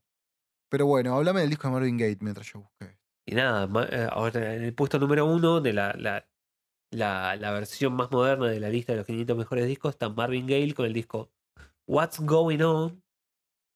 Que sí, totalmente. O sea, este hombre eh, con este disco no solo influyó en lo que era la escena del R&B en su momento, en el Motown, en el 1971, porque es un disco viejísimo, eh, que suena como si fuera hubiera sido grabado hace 10 años. Todos los cantantes de R&B le deben algo a Marvin Gaye y en menor medida al Green, pero Al Green está en otros puestos de la, de la lista. Pero lo que hizo este hombre, la manera en la que hablaba, eh, la- las cosas que decía dentro del mismo disco, eh, la forma que hablaba del amor, de, de quererse, de querer a los demás, levanta la bandera hippie, tipo de- del amor libre, y te lleva para otro lado y te dice, quizás no, no hay que ser tan naif, pero hay que querernos todos igual. Y era un montón en 1970 siendo un hombre negro. Acá en la lista lo, lo resumen perfectamente, que la, la, la, obra maestra de Marvin Gaye nace como una reacción a la, a brutalidad policial. Eh, es qué es lo que está pasando ahora. Eh, es un disco que realmente no solo marca tendencia, sino que es cada vez más relevante. Sí, Eh, a ver, yo creo que, que puntualmente por la hora es un disco excelente, de punta a punta. Es, además tiene algo, es imposible eh, no tararearlo. eh, eh, o sea, vos lo ponés y de algún lugar lo escuchaste y si no lo escuchaste, te suena que lo escuchaste porque, nada, o sea, es atemporal. Sí creo que tiene que ver que el hecho con vos lo acabas de decir recién, que la vigencia la retoma también por cuestiones poco felices. Tenemos en cuenta que en Estados Unidos mayormente tenemos un problema racial muy fuerte, o lo tuvimos por lo menos en estos últimos años, y la tensión fue incrementando cada vez más. Incluso se ven en un montón de obras por fuera de la música. De hecho, hace un tiempo atrás hablamos de The Watchmen, el cómic. sí. Bueno, salió la serie en HBO, a mí me gustó mucho, es muy recomendable. Y el leitmotiv de la serie básicamente es la tensión racial constantemente. Sí. O sea, y lo ves en un montón de películas también que van saliendo. Se ve mucho en el horror. ¿Por qué se muere siempre primero el negro? Y esto lo digo fuera de joda. O sea, eh, un, un periodista que me gusta mucho, Santiago Calori, siempre dice, o sea, el único género que te muestra o te, o te dice la, la realidad de lo que está pasando es el terror. El tema que nadie lo quiere ver. Sí. Eh, pero, y creo que también el disco de, de Marvin Gaye vuelve a, a- a tener ese- esa eh, importancia o esa relevancia, porque vos lo acabas de decir recién, trata temas que lamentablemente son atemporales. Ahora, también, como disco, tiene los pergaminos para poder sustentar un número uno, y sí, Sí, depende de tu gusto. depende en del gusto, pero, pero a ver, O sea, es ningún- excelente. A ver, si nos ponemos a analizarlo así, ninguno de los discos que están en el top 10 yo lo pondría en mi top 10, por ejemplo. Claro. Eh, pero porque no, no tengo tanta conexión con esos discos. Pero alguien que creció escuchando eh, What's Going On de Marvin Gaye, eh, ahora que en esta nueva lista agregaron más gente de color dentro de la... eh, o hay más diversidad dentro de las elecciones y de la gente que votó discos en... eh, ¿Cómo se llama? Eh, en la selección. Claramente hizo que subiera el disco del puesto número 6, ¿estaba? ¿En el original? ¿O en el 4? Estaba en el 6, si mal no recuerdo. Sí, estaba en el 6 y lo hicieron saltar al número 1. ¿Y por qué sí? Porque eh, más gente de, de color creció escuchando ese disco que otros discos. Y lo interpreta de otra manera, le, le pega como de, de manera mucho más personal. Eh, a diferencia, qué sé yo, de alguien que lo escuchaba como What's Going On o Sexual Healing y tipo, ya está, qué sé yo, y te, te divertís con eso. Como, ¿Sabes qué pasa? Música de negro. Sí, es es como escuchar la marca de la gorra y no, no interpretar el, De lo que está hablando. el, el subtexto de tipo, claro, me está persiguiendo la gorra. Claro. Eh, o, o los temas que, qué sé yo, dentro de la cumbia villera. Reloj. Oye, cucú, papá se fue. Ah, no es un cucú, pero no importa. No, es un reloj cualquiera. Aprovechemos la interrupción en este momento para confirmar la relación entre Frank Sinatra y Quincy Jones. De Diga, hecho, Frank Sinatra eh, tiene un, un hit, ¿no? En su historia que es Fly Me to the Moon. Sí, el, tema del final de Evangelion. Eh, exacto, es verdad, me había olvidado. Bueno, tiene que ver con Quincy. De hecho, el, el arreglador y, y co- co- compositor de- del tema fue Quincy. Sí, no sé si compositor, me parece que el, compo- el compositor original es un italiano random. Mm. No sabría decirte bien. Sé que hay un tema de Sinatra que lo compuso tipo un chabón, un italiano cualquiera que componía temas y los vendió y lo, agarró Sinatra y lo, llevó para cualquier lado. Eh, y se tipo lo llevó a la, leyenda y ahora todo el mundo cree que es de Sinatra ese tema. Pero Sinatra, como buen yankee blanco, tipo lo, único que hizo fue robar a, extranjeros. Nada, bueno, mal Sinatra. Fede de ratas, el tema del que estaba hablando yo era My Way, que el original es de Claude François, que tampoco es italiano, sino que es francés. Y nada, cualquiera se puede equivocar, gente. Mal Sinatra, pero bien Marvin Gaye. Marvin Gaye, no sé si para mí es el número uno, pero realmente puedo, puedo apreciarlo, puedo entender por qué alguien diría que es el número uno en, mu- en muchos aspectos este disco. Tenle un lugar en su corazón. Sí, totalmente. Y bueno, ¿querés repasar algunos discos? Porque yo vi un par de, de posiciones acá de, de discos que no podía creer. En el puesto 496 en la nueva lista, ¿496 era? A ver, espera. 496. Shakira, ¿dónde están los ladrones? ¡No! ¿En serio? Sí, Me no vuelvo creer. loco, me vuelvo loco. No, es un discazo, es un discazo igual. Está tipo, Inclu- incluso tiene el máximo, ese, ese disco tiene el máximo himno del grunge en español. ¿dónde está? No, ¿Cómo era ese? No, el máximo himno del grunge en español es inevitable. Después escuché inevitable y vas a darte cuenta. O sea, ponele esa canción la voz de Diver y era un hitazo de Pearl Jam. No, mira, a ver, dice mezcla sonidos de eh, Colombia, México y el Líbano. Mirá, Claro, por ojos así. te- tendría, tendría que. Obvio, o sea, ¿por qué te que pensás que hubo un boom de danza árabe acá a fines de los 90, principios de los 2000? Por las chasquiras con ojos así, papurri.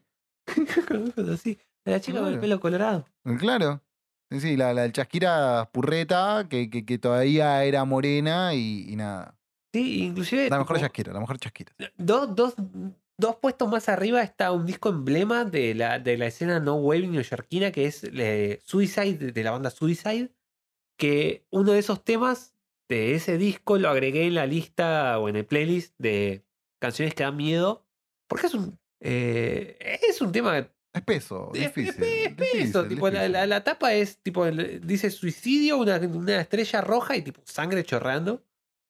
Eh, La tenés a las chasquiras ahí. y está dos puestos arriba, de- o sea, dos puestos abajo en realidad, porque está en el 498 de, de Shakira de. ¿Dónde están los ladrones? De Colombia ¿Qué para el mundo, papá. ¿Hay algo más en español quizás ahí en la lista? Quizás Manu Chao, ¿tenés algo por ahí? Porque estaba en la lista de los 500 anterior. Está también 400 y pico, pero No, a ver. Control F Manu Chao. No, porque está separado por, por decenas. Ah, qué hijos de... O, sí, por. No, cada. ¿50 sería? ¿Cada 50 discos? Cada 50 discos, más fácil. Manu Chao. Sí, 469 está. Ahí quedó. Clandestino, ¿no? Se llaman el Clandestino. clandestino por no llevar papel. Que la verdad ese disco, Manu Chao me cae mal. A mí Manu Chao no me cae mal, pero son todos los temas más o menos iguales. Algunos más rápido, otros más lento, pero... Sí, como que no. Tipo, también otro. A mí sí me gustaba Mano Negra, pero no tanto. Sí, Mano Negra, qué sé yo. A mí Manu Chao me gusta con Todos tus muertos, Mm. por ejemplo. Me gusta como el coro que hace, como, como el contrapunto, se podría decirle. Sí, en Todos tus muertos está. En Dale Aborigen. tiene una parte que canta él. Ah, sí, Sí. yo no recordaba. Sí, creo que es Dale Aborigen. el tema. Eh, no no de. Ah, viste que mezclaban todo, no le importaba nada. Son todos nombres complicados. Manu Chao, Catupecu Machu, Todos tus muertos, Todos tus muertos, no ese es fácil. Sí, sí. Con, con la tapa de Hiroshima. Sí, sí, sí. No, pero creo que es de Dale Aborigen. Eh, donde está Es donde está, sí. Y ahora te hago una pregunta. Y, y es algo que vos querés evitar. Yo sé que vos querés evitar. Estuvimos hablando de eso mientras preparabas la comida y yo preparaba Fernet. Uy, ahora no estoy seguro. Sí, porque tenías que. Ah, parte de esto, ¿no? Como para, para ir enmarcando un poco más toda esta situación. Y vamos a elegir nuestro top 10 personal de discos más influyentes en nuestra vida. Primero y principal, que eran 10, vos agarraste y me presentaste 25. Te dije, no, elegí 10 y espero que estén ordenados, porque yo me tomé el laburo de ordenarlos. Me dijiste, no puedo ordenarlos. Bueno, por lo menos ordename el top 3 y todavía te veo como el perrito chiquito diciendo, me da ansiedad. Chupada, que no puedo ordenarlo. Tipo, te voy, te voy a decir como tres discos que ahora mismo, tipo, me estarían mucho, pero Es que sí, a ver. yo no puedo hacer listas, no, no, puedo hacer listas. No, y aclaremos, bueno, y viste alta fidelidad, o sea, ¿Pero qué crees que haga? No puedo hacer listas. deberías. No, me sale. Tú- eh, Pero resumís mucho, con resumiendo toda top 5 de lo que fuere. Así funciona mi vida. Eh, Mi top 5 de algo. Top 5 de aderezos. Sabora, no mostaza sabora. ¿En qué puesto? ¿En qué puesto? Primero, obvio. Estoy de acuerdo. Obvio. no, no puedo estar en desacuerdo. Claro, después Puesto número 2. m- mostaza varias, que no es sabora, que no es lo mismo. Es verdad, porque la sabora es aderezo en base a mostaza. Mm, Claro, y tiene gusto a sabora, no tiene gusto a otra cosa. Después, si querés, podemos. Estamos hablando de aderezos que puedes encontrar en una panchería o algo por el estilo. O sea, no incluiría chimichurri y esa clase de cosas. No, no, no, aderezo. per- aderezo. perfecto. Entraría la capso. La, la cazzo. Sí. ¿sí? Después la mayonesa. Sí. Y, ¿Polémico? sí, sí, y después el resto, ¿qué más tenés? Que salsa golf, que es una aberración con gente que lo come con palmito, ¿me entendés? La salsa de golf, viste que dicen que es un invento de acá, es una mentira eso. No tengo Sí, idea. ese- se llama aderezo mil islas y es invento de cualquier lado, tipo todo el mundo. ¿A, a qué nene? Es como el dulce de leche, que en todo lado tiene, existe, pero con otro nombre. Dejamos de robar, chicos. ¿A qué nene no se le ocurrió? Dijo, ¡Uh! Soy un genio, voy a mezclar ketchup con mayonesa. Ese pibe inventó la salsa golf. Tipo, todo pibe que se le ocurrió eso y dijo, soy un genio. Es parte de la invención de la salsa golf. Claro, Hasta que alguien vino y le dijo, viste que contás en inglés, bueno, no entendés qué carajo estás diciendo, estás repitiendo como un loro y eso lo hizo todo el mundo. No, sos un genio, tus papás te mintieron, Papá Noel son los padres, los Reyes Magos no existen. ¿Cómo que papá no, no existe? Sí, Leo existe, pero no importa, estamos haciendo los malos para, para la audiencia. Decime tu puto top ten, Leo. Mi, mi puto top 10. A ver, ¿cuál pondrías en el décimo puesto? Ya. El décimo- o sea, no, no puedo, no, no puedo. Ah, te lo- te los digo así en el orden que los fui. Si no me digas 25. Ah, No, O sea, menciones honoríficas, qué sé yo, eh, Like Clockwork de Queens of the Stone Age, eh, hay uno de, de, de Ironwork de Dillinger Escape Plan. Mira, vos pusiste mención honorífica like, eh, like Clockwork. Mira, bueno, sí, sí, es un disco como. Entiendo por qué. Entiendo por qué. Sí. Yo, por ejemplo, lo pondré. Tengo uno de mención honorífica, no está anotado acá, pero es Writer Air de, sí, de The Queen of. este, sí eh, Rated R me- también, o sea, la, la pelea, ese disco es muy buen disco, aparte los, los coros de, de, ¿cómo se llama? De Nico Oliveri. Nick Oliveri. Oh, en ese disco. Ah, me, me manteca la tostada ese, de esos coros. Por Dios, está muy bueno. Eh, Ay, yo no puedo seguir después de esto. Si Pero- hubiésemos estado a distancia, pues esa frase era todo tan fácil. Ahora tengo miedo de moverme por esta casa. Me manteca Pero, la tostada. qué sé yo, hay, hay un montón de discos que, que- por ejemplo, el de Totorro, que me- no me pareció ponerlo porque ya lo hablábamos, eh, Television entraría ahora mismo en mi top 10 por lo, lo- lo importante, tipo, históricamente que me resulta ese disco. Claro. qué sé yo, no sé. Otras menciones honoríficas, eh, Bicicleta de Cero Girán, eh, Shake Shebur Booty de Frank Zappa, Joy a Form of Resistance de Idols, eh, Plastic Beach de Gorillaz, Discipline de King Crimson, Cuadrofeña de Who, Stalingrado de Das Kate. Stalingrado, mira. Sí, que, que Das Kate, tipo, debe tener discos mejores, pero Stalingrado Yo, por, yo me ha ayudado en momentos difíciles y le tengo mucho aprecio a ese disco. Bueno, yo solo voy a decir una cosa ahora que nombraste a Skate. De hecho, tengo una remera de Skate. Eh, es una de las pocas bandas que tengo remeras. Y. mm, Pero pasa algo. eh, yo, de hecho, incluí un disco de Skate en mi top 10 personal. ¿Pero por qué? Por las mismas razones que vos. Es un disco que me ayudó en un momento muy difícil de mi vida. que ya vamos a hablar del pero Repasemos. Eh, en menciones honoríficas, sí, yo tengo de Queen of, tengo algunos. Eh, de, de hecho, eh, tengo Led Zeppelin 2, con lo tendría como mención honorífica. El, el disco de, de Josh Hume, eh, Grohl y Jean Paul Jones, de Crooked Vultures. De Them Crooked Vultures. Them Crooked Vultures, bueno, yo lo pongo para mí, pues es un disco que para mí es, es, es buenísimo. Eh, no sé, por ejemplo, de Dark Side of the Moon, Wish You Here en realidad estaría en mi mención honorífica de, de Floyd Sí. que, que me gusta mucho. Tengo otros discos que son súper randoms, que lo tendría tranquilamente en mis menciones honoríficas. Mi vida loca de los auténticos decadentes. Es un discazo. Sí, Y además es como un greatest hits del rock nacional, pero estaría ahí dando vueltas. Eh, por ejemplo, eh, el primer disco de Hermética, que es el, el homónimo, mal no recuerdo, eh, también lo, lo incluiría en, en mi menciones honoríficas. Pero vamos con los 10 que elegimos. ¿Querés que arranque yo? Sí, también otra cosa que, que tenemos que como aclarar que si nos preguntan otro día, seguramente este disco, este top 10 cambie. Obvio. eh, porque es- obvio.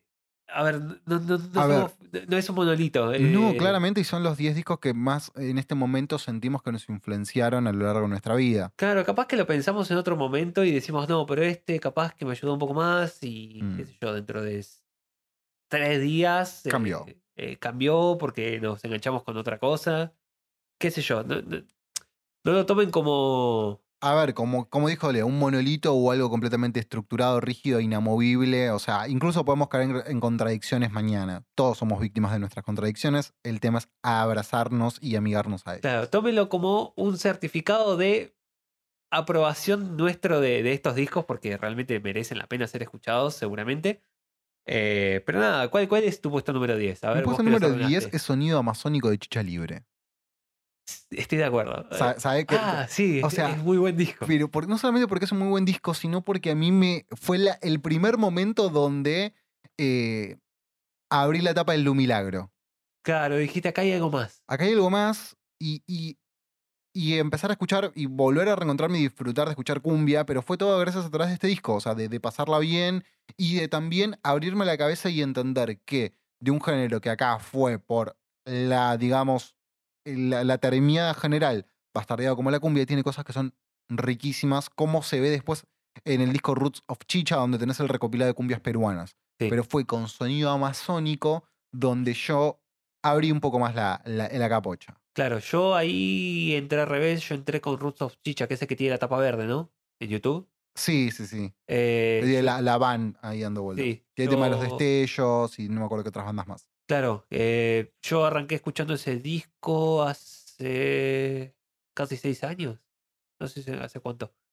eh, que dije, opa, acá hay algo lindo, esto está bueno. Tipo, en una época que estaba escuchando, qué sé yo, el cuelgue, una verga. Tipo. Sí, hay gente que le gusta el cuelgue. Está- No, está no, bien, no, no, no, está, está- bien, no hay problema. Todos, Ahora todos. vamos a, ver- vamos a festejar las bandas que nos gustan y no echarle mierda a la- a las que no nos gustan. Perfecto. Y bueno, ¿cuál elegís en tu puesto 10? A ver, acá. eh. Ah, mira, no, este no, no es el 10. Ah, es tan difícil elegir uno.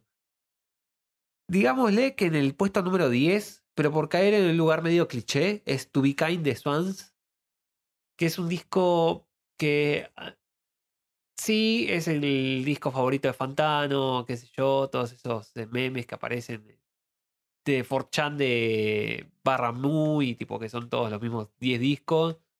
Eh, disco de Nene Angustiado Blanco, sí, totalmente. Pero es un disco que me permitió introducirme dentro de lo que es el no wave, que es un género que a, mí me encanta. Y es uno de los primeros discos difíciles que me senté a escuchar y dije, uh, puta, está buenísimo. Porque eso es un disco re difícil de escuchar. To Be de Swans es complicado de describir. Eh, es un ataque de asma hecho de disco. Vean el video Sí. de. Sí, sí, sí, es, es la mejor definición que puedes encontrar. eh, vean el video de eh, este español que habla de música, que es como muy. Jaime Altozano, No, Jaime Altozano hace los análisis. ¿Cómo se llama este? no. Eh, Soundtrack, Jean Berlusconi.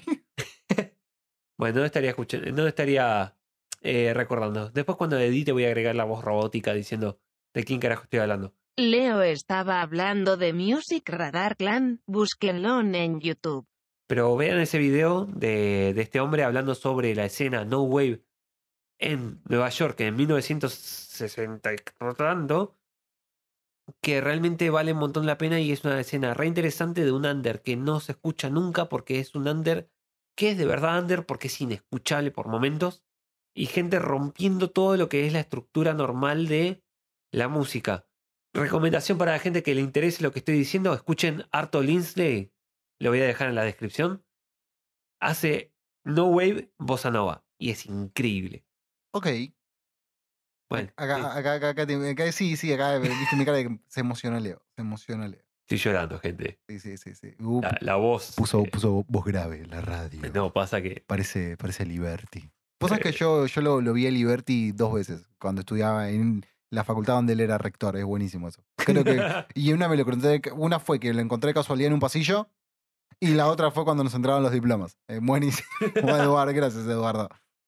Tome, señor Robledo. La radio. Oh, voy a tomar algo porque. Estás- eh, muy- La voz rota es. Leo se está alejando y va a buscar agüita. Lo bueno es que me seguro. Ah, es verdad, ahora puede gritar. Bueno, mientras tanto, Leo puede escucharme a mí en este momento, no es como antes que necesitaba auriculares, y puedo ir comentándoles mi puesto número 9 en este momento, que es justamente 17 de, de Dashgate. ¿Por qué? A ver, para los que no conocen, Dashgate, una banda oriunda de Mercedes de, digamos, hardcore punk. Sí, sería la definición estricta de, de los muchachos. Hardcore melódico. Sí, tal vez melódico. La verdad que es una muy buena banda, ¿sí? ¿No? Muy emparentada con la movida, por ejemplo, con Eterna Inocencia. De hecho, hay rumores eh, ahí de, de- de diferencias y asperezas entre ellos. La verdad es que nunca supe, nunca supe bien por qué. Porque yo tampoco es como que curto tanto la, la movida. Eh, ellos estaban han venido a tocar acá al barrio de Ballester Suárez con eh, MLC en el, Club Ameguino en su apellido momento. acá. ¿Cuántas? ¿10 cuadras? Sí, quizás un poco más, 20. Eh, pero es muy gracioso porque toda esa movida pasó y yo nunca la vi. No, yo tampoco. Yo llegué Pero a la vos eras fecha de la Benito. Pero vos eras pequeño quizás. Yo estaba en el punto caramelo, fue en el 2017, 2007, yo tenía 17 años y no me enteré nunca porque no me juntaba con la gente que conocía la movida. Mi- me juntaba, no mentira, no me juntaba con nadie. Tenía compañeros de colegio que les gustaba ir a bailar a Chancarap. Todo bien, pero Espera, no. 2017 no, No, 2007. 2007, 2007. Sí, sí, Claro. después lo corregí, después lo corregí. Eh, pero bueno, ¿por qué elegí 17 de Skate? Porque es un disco que me acompañó en, justamente en el año de, su lanzamiento, que fue el 2017, que digamos yo tenía 27 años y mm, fue un año completamente difícil para mí, o sea, muy eh, complejo por múltiples situaciones, o sea, los primeros seis meses fueron terribles y yo estaba como el Mauricio esperando el segundo semestre, ¿no? Abrazándolo. Y este disco, en este disco lo enco- encontré un refugio y, y creo que, que quizás no es un disco tan trascendental para mi formación, sí lo fue eh, para transitar un, quizás uno de los momentos más complejos y, y creo que Das Kate es una gran compañía para estados de ánimos peligrosos. Y creo que es muy fácil encontrar canciones que te lleven a lugares oscuros. Es muy complejo encontrar canciones que te arrastren hacia lugares luminosos. Y creo que Das Kate apunta a eso, sobre todo en ese disco, y, y me parece muy, muy loable. Más porque es un disco entero. Tengo, de hecho, tengo una playlist de canciones que me hacen bien. eh, pero como disco, eh, creo que en ese momento 17 fue, fue un refugio. Sí, a ver, Das Kate, yo mm, la primera vez que lo escuché fue un día que tenía entrega en la facultad, cuando iba a la facultad. Eh, no porque me haya recibido, sino porque la dejé, como un genio que soy. Un distinto, un distinto. Pero recuerdo de haber estado preparando una entrega, tipo toda la noche anterior, no habiendo dormido nada, tipo hacía como dos días. Creo que en la semana había dormido como 10 horas. Y ese día, tipo, me estaba cayendo a pedazos, estaba como temblando de- del sueño. Tipo, mi cuerpo estaba colapsando. Entró Stalingrado y salí, tipo, disparado, eh, pasándola bien, cantando eh, los temas, tipo, me busqué la letra porque estaban buenísimos y tipo, así en, en repeat. Y Das Kate es una banda que te provoca un poco eso. E- Esa es una banda que, que, que te, que te empuja un poco a eh, ser feliz, por decirlo de alguna forma, o a, a activarla para intentarlo ser. Me parece una gran, gran definición. Pero bueno, eso no va a esquivar de tu responsabilidad de decir cuál vas a poner en el puesto 9. Ah, en el puesto número 9. Clipping de Clipping. Eh, el disco homónimo, el segundo disco de la banda Clipping, eh, que es un grupo de, de rap, un trío de rap que es eh, David Diggs, el protagonista de Snowpiercer en Netflix. Sí. Sí, el chabón tiene una- un grupo de rap y. ¡Ay, por Dios, qué bueno! ¡Qué bueno que está! ¡Ah! No solo él, sino la, tipo el grupo. te- te- es experimental, tipo, al palo. De repente escuchás noise y música concreta. En el marco de rap hay beats que son directamente solo una, una alarma que suena y es pip, pip, pip, pip. Y el chabón rapeándole arriba las métricas del loco, la manera que tiene de hacer juegos de palabras y hablar de cosas re importantes y re pesadas. ¡Ah! es un gran, gran disco. Eh, no hay desperdicio. Toda la discografía de Clipping en general es muy, muy buena. Pasa que con este es el que más, eh, con el que entré. Pero ahora mismo, si tuviera que elegir uno favorito, eh, o uno que estoy escuchando como repeat, es el último, eh, que ahora no me puedo acordar cómo se llama. Algo con sangre, no sé. Horrorcore, es, es genial esta banda. Busquen los videos, también es un flash total. No tengo mucho más para decir, como que me abrió la cabeza a un montón de lugares y te, hace entender un montón de movimientos que quizás no están tan en el frente de rap por lo general. Y a mí que me gusta rap, de repente encontrar como estos eh, pocillos experimentales o pozos experimentales está, eh, es, es importante, es- está buenísimo. Clipping. De Clipping. clipping. Eh, que se escribe sin la I, porque eh, en inglés I es yo y en clipping no hay un yo. Es increíble, tipo, hasta el concepto ese, es absurdo. Te enamoraste del concepto. Es enamoraste- te genial. enamoraste del concepto. Bueno, progresando con. Puesto con el puesto puesto ocho. Bueno, eh, acá no sé pronunciar portugués, eh, así que vos simplemente voy a decir sono medio o sono medio o sueño promedio de la banda brasilera de hardcore punk también. Seguimos con, con esa, creo que es la, tendencia en mi lista de Deadfish, banda brasilera que, que, me encanta, que, que tiene mucho significado en mi vida. Que, ¿Por qué la pongo en un puesto número 8? Porque con ese disco eh, creo que, que devino, eso lo conocí a los 24 años devino donde, mucho donde estoy hoy. Mm, Construí amistades con ese disco. Gracias a la influencia de este disco formé una banda. eh, me abrió a conocer un montón de, de, de- otras bandas de la movida. Desde el punto de vista discursivo, lo que dice en las letras, la banda me parece increíble. eh, es una banda que me encanta y que tengo una historia como muy particular porque una vez los pude ver en vivo, pero como estaba en cualquiera, o sea, estuve en el lugar, los escuché, pero no le di bola. Mal. No los conocía en ese jugada. momento. No los conocía. Cuatro años después llego a este disco y digo, che, qué buena banda. Y un amigo me dice, ¿cómo se llama? Deadfish. Fi- Boludo, la fuimos a ver. ¿Cuándo? Cuando tocó con. Fui a ver Ataque en Luna Park, la primera vez que tocaba Ataque en el Luna Park. Y fueron teloneros. Mm, Recuerdo poco y nada del show. Pero meritorio su puesto número 8 para mí por la influencia que han tenido en mi vida de eh, adulta, más que nada. ¿Y ese disco en particular por algo? Ese disco fue el que más escuché en su momento. Y, Claro. y creo que cierra todo desde la inocencia, la crudeza que tiene a nivel sonoro, porque no es el que mejor suena ni en pedo.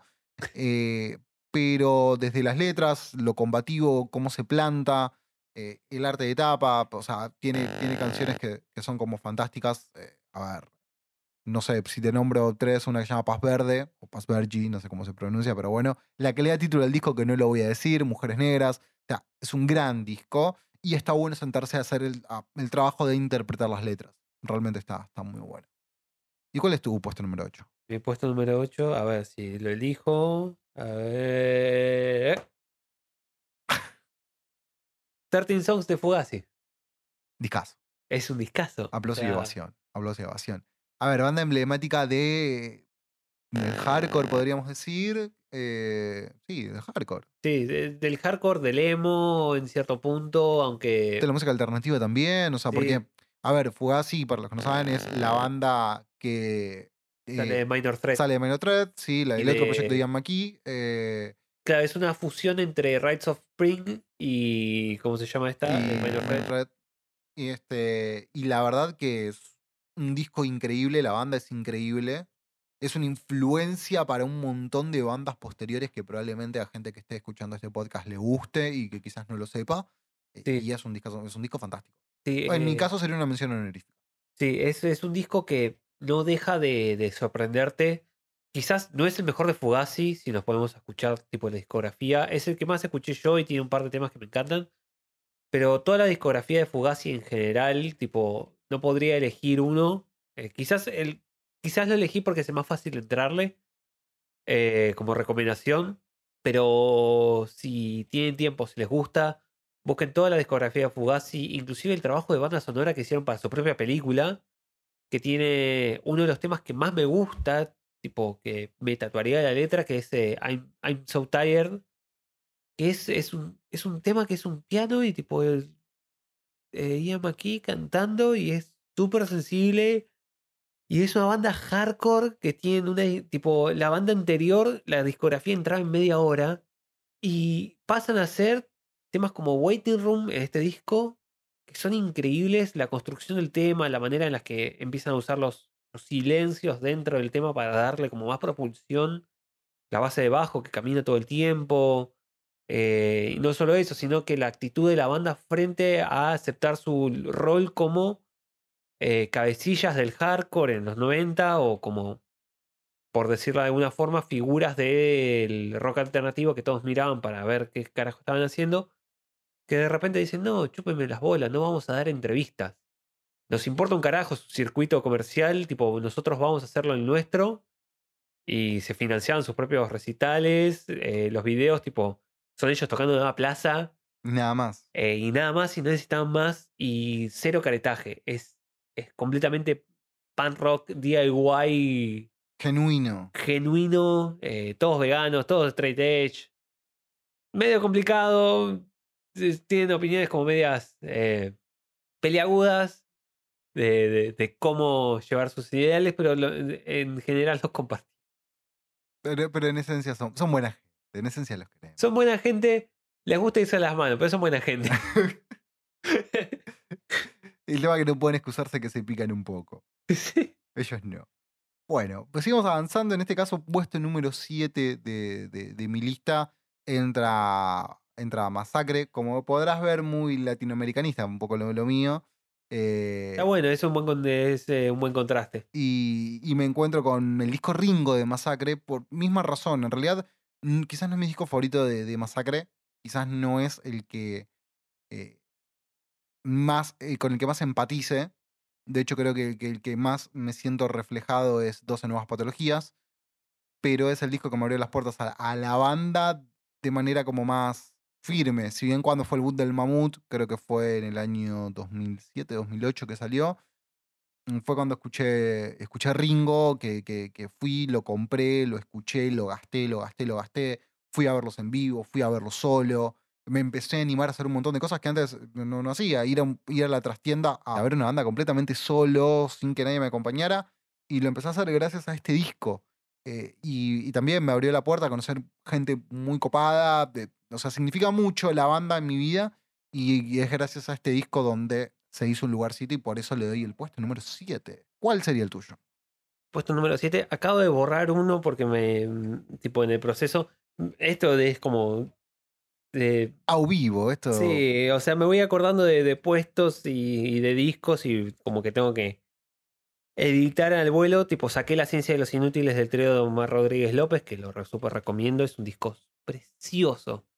Y puse eh, Slow Burn de la banda Old Grey, que me pasa algo parecido con, con este disco que lo que te pasó a vos con, eh, ¿cómo se dice?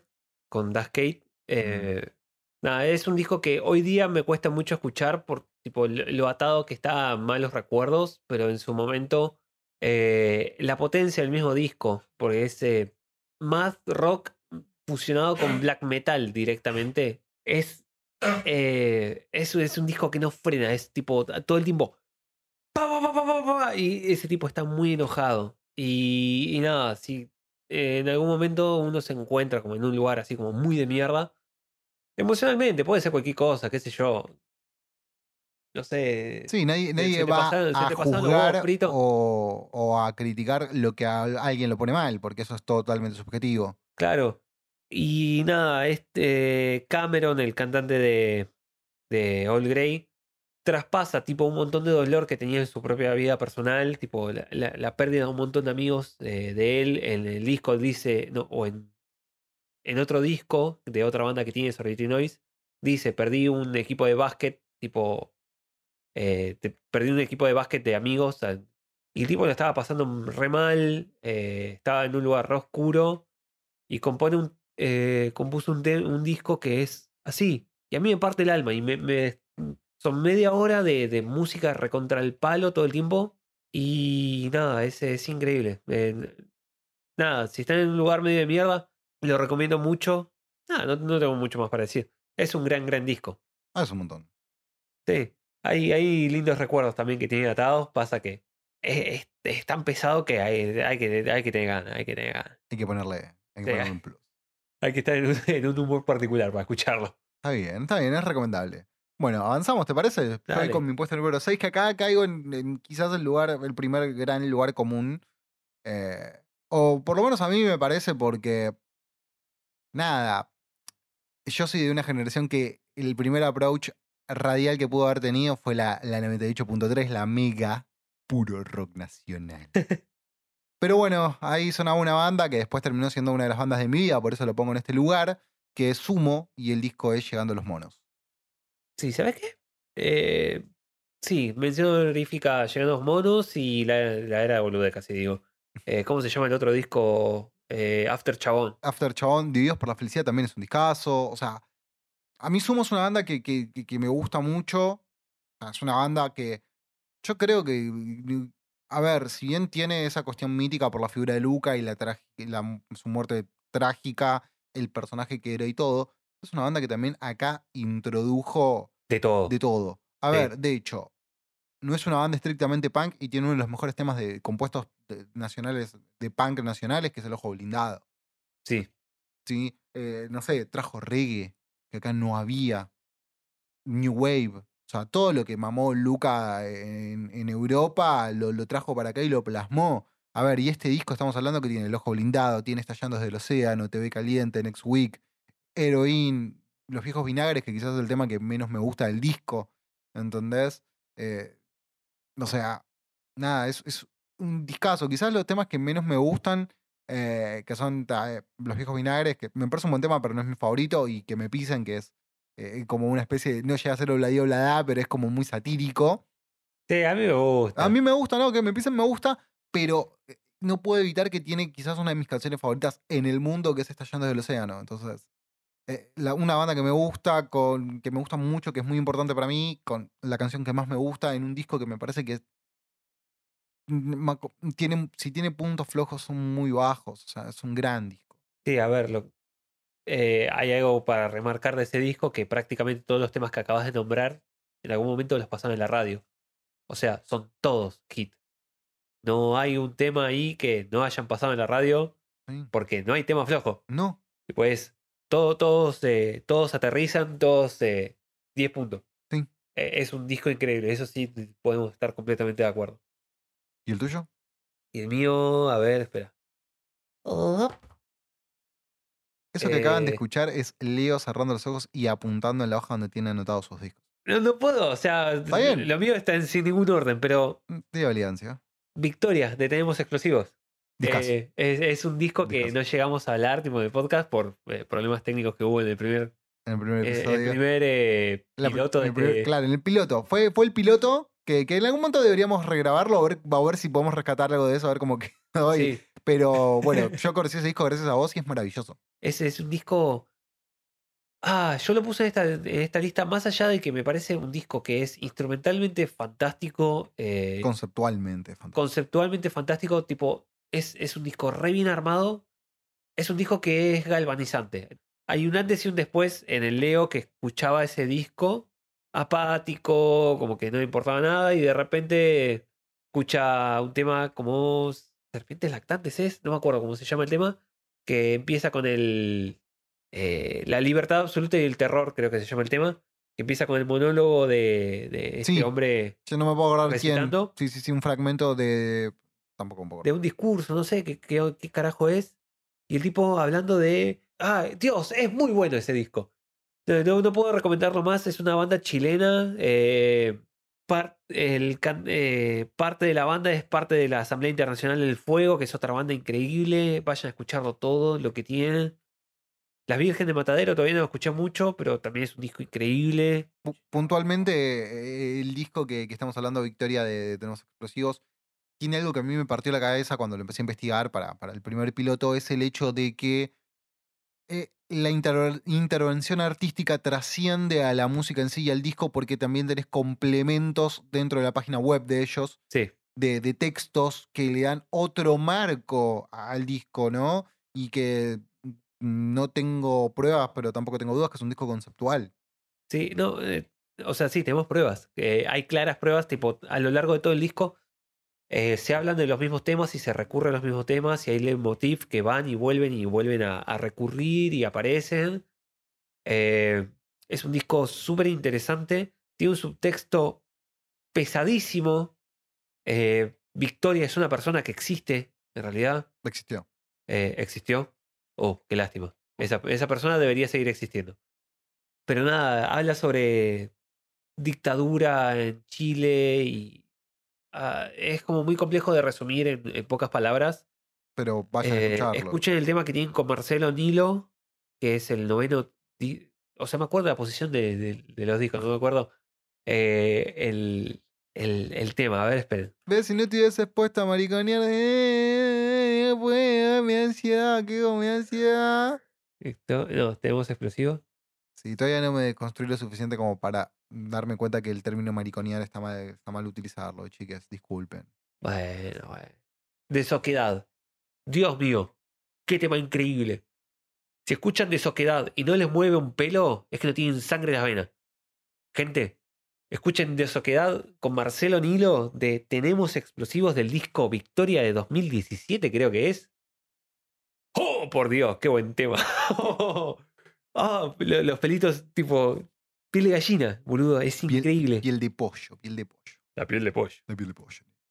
A ver, sigamos, sigamos, porque si no me voy a quedar hablando de este disco toda la noche. Bueno, acá vuelvo a caer en, en otro lugar común. Antes de, de- de- de- de grabar estábamos hablando que esta banda es, es una banda inofensiva.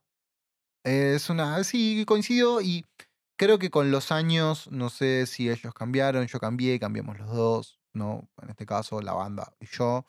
Y me alejé mucho, los últimos discos no, la verdad que no me llaman, ahora van a sacar un disco dentro de poco o quizás para cuando escuchen esto ya pasa. salió eh, Convengamos que los últimos dos discos que, que estuvieron sacando la pifiaron bastante. Sí, yo qué sé si la pifiaron o no, pero estamos hablando de Foo Fighters y el disco que elegí para el puesto número 5 es Echoes, Silence, Pages and Grace. Sí. No, no es el mejor disco de ellos. Quizás para mí el mejor disco eh, fue Wasting Light, pero, Sí. Pero estoy hablando, este disco me lo regalaron, creo que me lo regaló un exnovio cuando tenía también 14, qui- no, 16, 17 años. Fue un regalo. Y Claro, tiene muchos años este disco. que arranca con The Pretender y, y va por el Long Road to Ruin. Tiene un par de temas muy, muy piolas. eh, y me partió la cabeza. O sea, me motivaba a hacer cosas, a querer sacar las canciones, a querer tocarlas. Y, lo gasté. Es un disco que, que- que- lo, que lo recuerdo. Recuerdo mucho y tengo recuerdos muy vividos de escucharlo. Es uno de los quizás últimos discos de, de esa época más adolescente de encerrarme a escucharlos y, y agarrar el librito y leerlos y ver qué significaba cada cosa. Y después, quizás con los años, uno, uno va cambiando y, y va viendo, no sé, otros aspectos de la banda. Como te decía, la última, el último show que fui, o el recital de ellos, vi un show, no un recital. O sea, vi una puesta en escena, vi, vi todo cronometrado, no vi, no vi esa suciedad que tiene una banda de rock, ya no la encontré en, Fighters, pero este disco tiene, un- tiene un, lugar especial en, en mi cocoro. Sí, también convengamos que ese disco yo no lo tengo muy escuchado. Yo soy eh, de Color and the Shape, Wasting Light. Como que tengo vacíos Mm. ahí en medio dentro de la discografía, pero eh, si arranco con Pretender, por ejemplo, o con The Pretender, eh, es un disco con sangre en las venas, tipo, quieras o no. Más allá de que después haya sido eh, sanitizado para la radio y los chabones hayan decidido ir por otro lado dentro de lo que es la performance, es un disco que tiene un montón de huevo. Sí, sí, sí, tiene, tiene matices además, porque después también tiene, tiene una balada, que no me acuerdo el nombre, la, la, la balada para los mineros no sé de dónde, que son unos tipos que habían quedado encerrados, unos mineros, que no me acuerdo, creo que era en Australia, una cosa así. Chi, chi, chi. No, no, estos son australianos. Y los tipos pidieron provisiones, no sé qué cosa, para, para poder bancarlas a poder salir, y un MP3 con canciones de Foo Fighters. Claro. Y Foo Fighters le dedicó, Grohl en realidad les hizo este tema, porque Foo Fighters, Grohl, un solo corazón, es lo mismo, Sí, lo mismo que Trent Reznor y Nine Inch Nails. básicamente. Nada más que acá tiene un Taylor Hopkins que ahí lo, lo acompaña, pero... Sí, Taylor Hopkins. Ahí está, siempre bancándole los trapos a, A, a Dave. a Ahora, este es mi disco número 4. ¿Cuál es el tuyo? Disco número 4, bueno, vamos con el siguiente desde arriba. Toxicity de System. Sí, mi mención honorífica, pero sí. Sí, a ver, eh, de mi época de nu metalero es el disco que hoy día lo escucho y no me da vergüenza escuchar porque es un discazo. Es un discazo. O sea, de punta a punta y cada vez que lo escuchás encontrás más detalles y más matices dentro de la interpretación de las guitarras en particular Mm. y la composición. No en- tipo, es un, es un disco denso, no entra una aguja entre medio de tema y tema. No, y además yo creo que, que pu- puntualmente System se escapa de, de la etiqueta del new metal. Porque Sí, cayó en New Metal por la época y por, por- por la época hay un poco el- la, la forma de grabar, el sonido que tiene el disco, Sí, que van de la mano, pero no es metal. Sí, también Otra convengamos que el nu metal es como un término que, que se le aplica a Disturbed y a Linkin Park. Y no hay bandas más dispares que Disturbed y Linkin Sí, Incubus era el nu metal. es verdad, Incubus en su momento se... ¿Qué cosa? sí, sí. Eh, Una banda que tiene temas que me gustan mucho, pero en conceptualmente la define como banda pecho frío, Incubus. sí, pasa que se fueron como. eh, ¿Cómo se llama el cantante? Eh, no me acuerdo, pero fue como. No, yo tampoco, pero qué tipo lindo, ¿eh? Tipo lindo. Eh, sí. Brandon Boy, eh, Brandon Boy, sí. tipo lindo, tipo lindo. Eh, en eso estamos de acuerdo. Pecho fresco. Top pero- 10 de tipos lindos. Eh, como... Brandon Boy, los, nuevos, eh, los primeros 9. Sí, sí, seguro, seguro. Brandon Boy no sé si es el primero, pero tenés a Chris Cornell también, Sí. ¿viste? Pero, pero, pero, pero, pero es como, ¿viste? Ahí tiene que patear un penal y manda a otro, Brandon.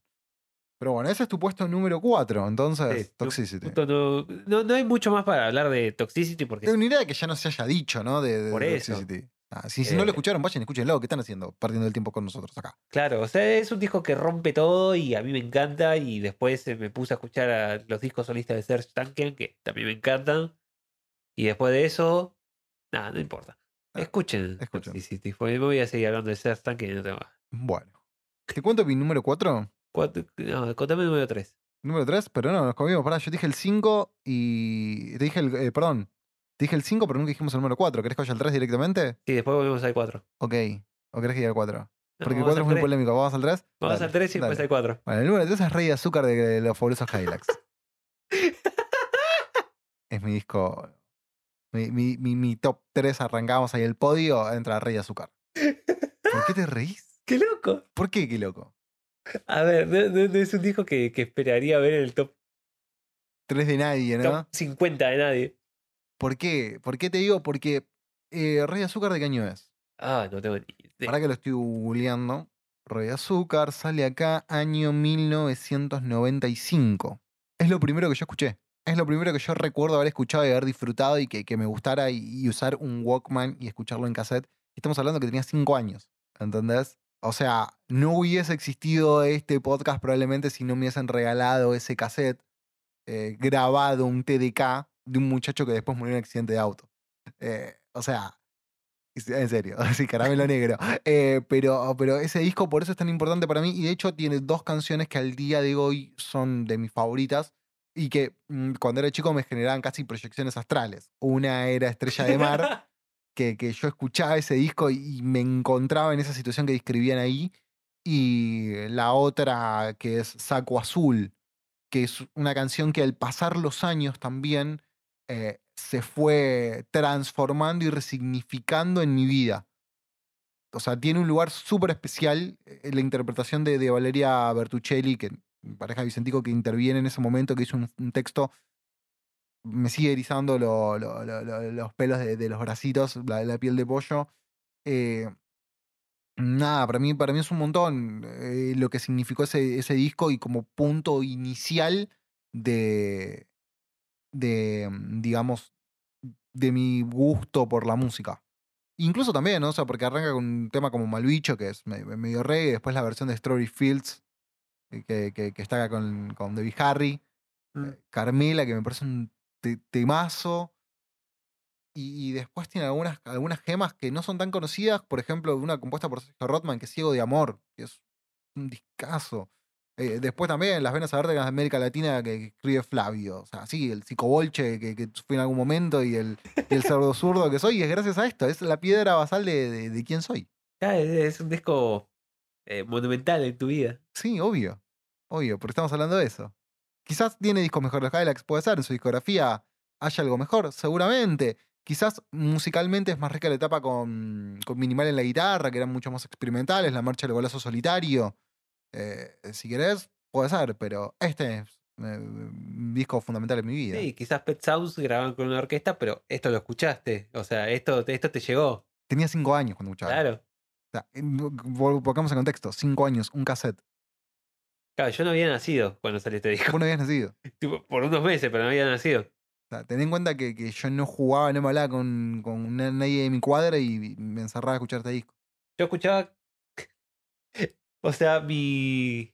Mi rey de azúcar, tipo el disco que escuchaba yo cuando tenía 5 años, es eh, Alma de Camión del Alfredo Casero, por algún motivo. Bueno, pero porque era divertido, o sea, pero ten en cuenta que yo no hice transición, o sea, estaba eh, viendo a Reina Colores el año anterior, a Reina Rich, y de golpe estoy escuchando Furiosos Cadillacs. ¿Qué pasó? Y un montón de cosas pasaron ahí, pero están Claro, buenísimas todas. Claro, claro, viste, pero es muy loco.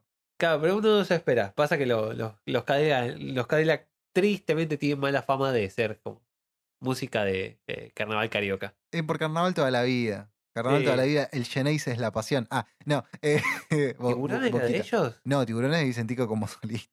Pues, qué sé yo, boludo. Está guay, yo te, yo te cuento. Canta Vicetico también. Eh, eh, la voz más. Todos, todos pensamos que lo imitamos bien y lo imitamos como el orto. Pero ahora decime cuál es tu, tu puesto número 4, porque yo sigo manteniendo la li- linealidad. El puesto número 4. A ver, el siguiente desde la lista. King for a Day. Full for a Lifetime. De Fate No. Discaso, discaso. Sí, sí, señor. Sí, A ver. señor. Hay discos mejores de Fate No More. Quizás te guste otro más que ese. Pero no creo que sea mejor que ese. Pero es el paquete más completo. Mejor producido. Más apretado. eh, Más accesible. más accesible, claro. Tiene tipo todos los hits de Fate No More. Bah, no, no todos los hits. No todos, pero, pero casi. Pero tipo todos los hits que no te dan vergüenza hoy día. Porque Midlife Crisis un poco de vergüenza da. Escucharlo.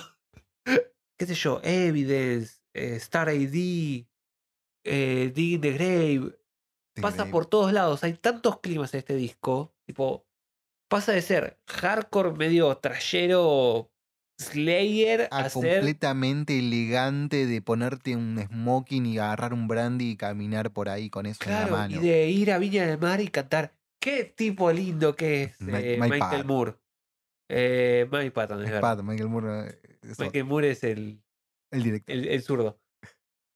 Así que bueno, ese sería tu puesto número Mi 4. puesto número 4 es eh, King for a Day, Full for a Lifetime. Una vuelta un amigo eh, me preguntó tipo cuál era el mejor disco de More y le dije ese. Me dice, y sabes que tenés razón, porque la, la variedad es lo que le da sabor a las cosas.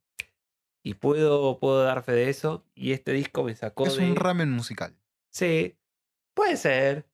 Me sacó de, de estar escuchando Linkin Park todo el día. Fue me él dijo que me sacó de estar escuchando tipo Linkin Park todo el día y me dijo. Y me abrió las puertas a un montón de música experimental. Que eh, escuchen todo lo que hizo Mike Patton aparte de Fey No More. Que podría haber agregado discos de Tomahawk acá, pero me parecen demasiado oscuros y este me parece más relevante. Escuchen King for a Day, Full for a Lifetime. Es increíble ese disco. Me sacó del Paco, dijo. Eh, Totalmente. Ahora decime tu puesto número 3, gato, por cambiarme el orden de la lista. Mi puesto número 3, a ver, vamos en orden. Y Rainbows, de Radiohead, el disco que estamos escuchando hoy. Discaso. Sí, es, es un gran disco. A ver, podría haber puesto OK Computer. OK Computer es el disco que más escuché yo y es el que me introdujo dentro de Radiohead y el que me hizo como notar un montón de cosas. Pero si me pongo a hacer una, un análisis cualitativo, Sos demasiado emo alternativo para elegir OK Computer. no, no.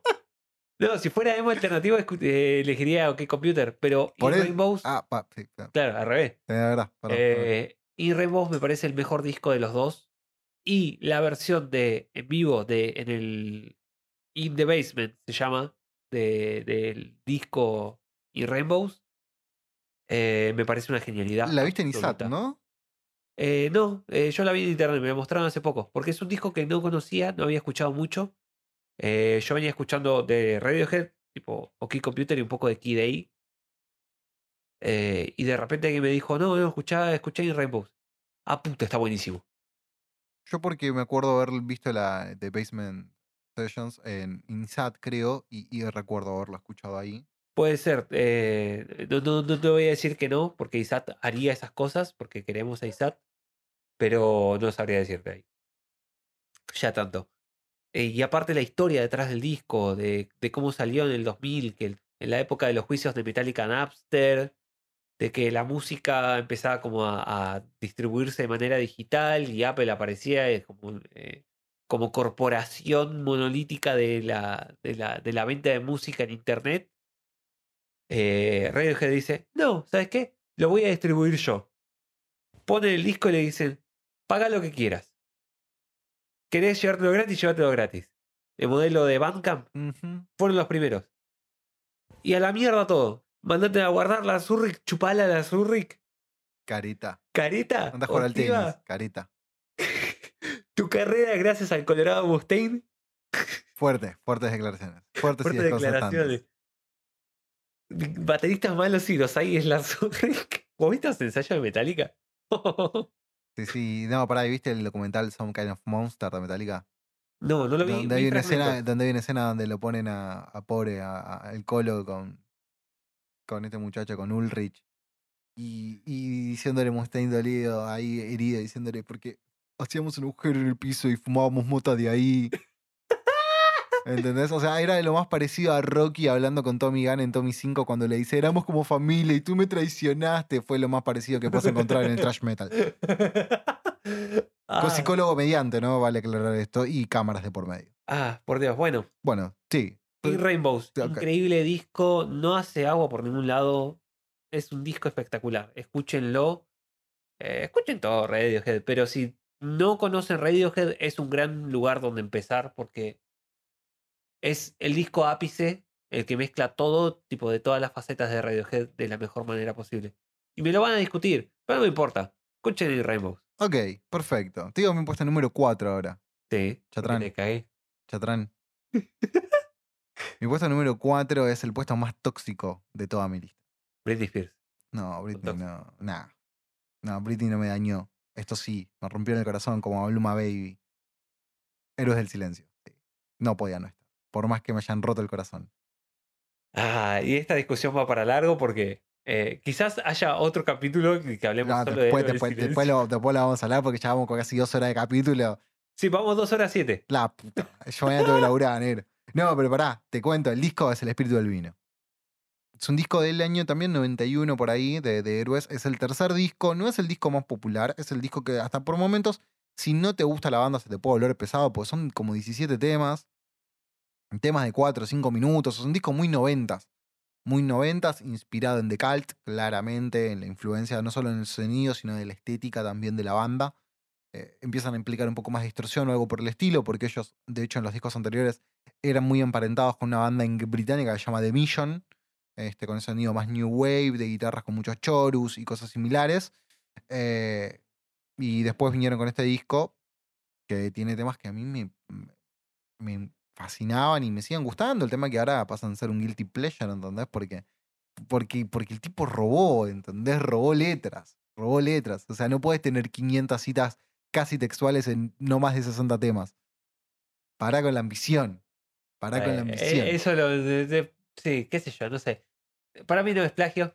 eh, ya lo hablaremos. Después lo, lo- debatiremos. Después lo debatiremos porque, porque nada, quizás. quizás Claro, porque vamos a entrar en semántica y ahora eh, ya, ya es muy largo el capítulo como para ponernos a hablar de eso. No, no, pero, pero volviendo al disco en sí, ¿por qué lo pongo en este lugar? Porque eh, también un antes y un después, la, la banda en mi vida, 17 años, eh, no laburaba, claro, era, era- estaba en época escolar en ese momento, porque cumple en noviembre, entonces tenía 17 cumplidos, y ahorrando peso por peso para ir a un Pepsi Music a ver la banda Claro. no sea, rascando vida por donde sea, teniendo los discos, emocionarme, conmoverme, lugar que encontrar amigos que, compartieran lo mismo que yo, completamente dispares, pero, pero nos hermanábamos en eso.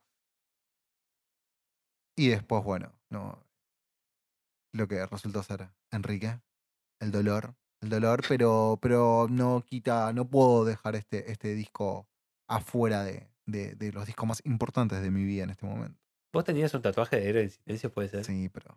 Igual quedó como una mancha de humedad que yo reconocí, era un tatuaje muy falopa que me hice a los 18 años. Mos- ¿Mostrarlo para la cámara? No, no, ni pedo. Me- que me, cuido, me cuido, me cuido. me cuido. la producción acá, tipo, no, no te está acompañando la productora. No, no, no, la producción me está metiendo en negrito porque está Elco, probablemente está, está, está, está encarañando cosas y no sabes qué, me estoy peleando con la producción. Eh, pero nada, igual tiene temas que, si tengo que elegir alguno de los temas que siempre nombramos canciones por disco, La herida probablemente, Bendecida, eh, no sé, eh, El cuadro, no el cuadro creo que es del disco anterior, pero Flor de Loto, no, tiene muy buenas canciones. Pero bueno, nada, todo era robo, todo era robo. Bueno, tu puesto número 3, Leo. Puesto número 3, no, puesto número 2 sería para mí. Ah, tenés razón. Claro, porque, te- te- ¿viste? Yo llevo la cuenta. Bueno, no. bueno, perdón, me levanté temprano. Jodete, vos la cagás. Vos me la echás la cagás. culpa a mí que Vos te, hago saltear. No, pero. Bueno, mi Bueno, ¿cuál número es? 3. Dale, tu puesto número 2, dale. Mi, mi número 3 es el Rainbow de Y, Red re- Dead. y el número, y el número 2? El número 2 es You Are Gonna Miss It All de Modern Baseball. Que es una banda que seguramente no, conozcas, No, no, no, no. pero. eh, nada, es, es otra de esas bandas que llegan como el momento justo. Y. Es difícil de definir este disco porque tiene elementos del country, tiene elementos del, del emo, ping, eh, tiene, elementos de, de emo, tiene elementos de uh, ligeramente más rock. Eh, es un disco muy elocuente. La, la manera de hacer los juegos de palabras del pibe eh, o de los pibes que cantan. Tipo, tiene, tiene frases espectaculares. Por ejemplo, ¿cómo era esta? Soy afilado como tachuela, no por ser brillante, sino por ser una molestia. Y cosas así. Y, y nada, es, un disco espectacular que es eh, muy fácil de, de- relacionarse y ponerse en el lugar de los protagonistas del disco. Eh, es uno de esos discos que te, que te dan ganas de cantarlo a viva voz. Eh, es adolescencia pura, 2014. eh, yo. ¿Cuántos años tenía? 2014. Tengo 6 años. Tenía 19, recién estaba saliendo de la. de la. de la escuela secundaria, porque yo hice un año más, porque tecnicatura. Y estaba como encontrándome en un mundo distinto y de repente entendía que las cosas en la secundaria no eran tanto como yo creía. y empezar como a, entender lo que era la nostalgia de las cosas que pasaban.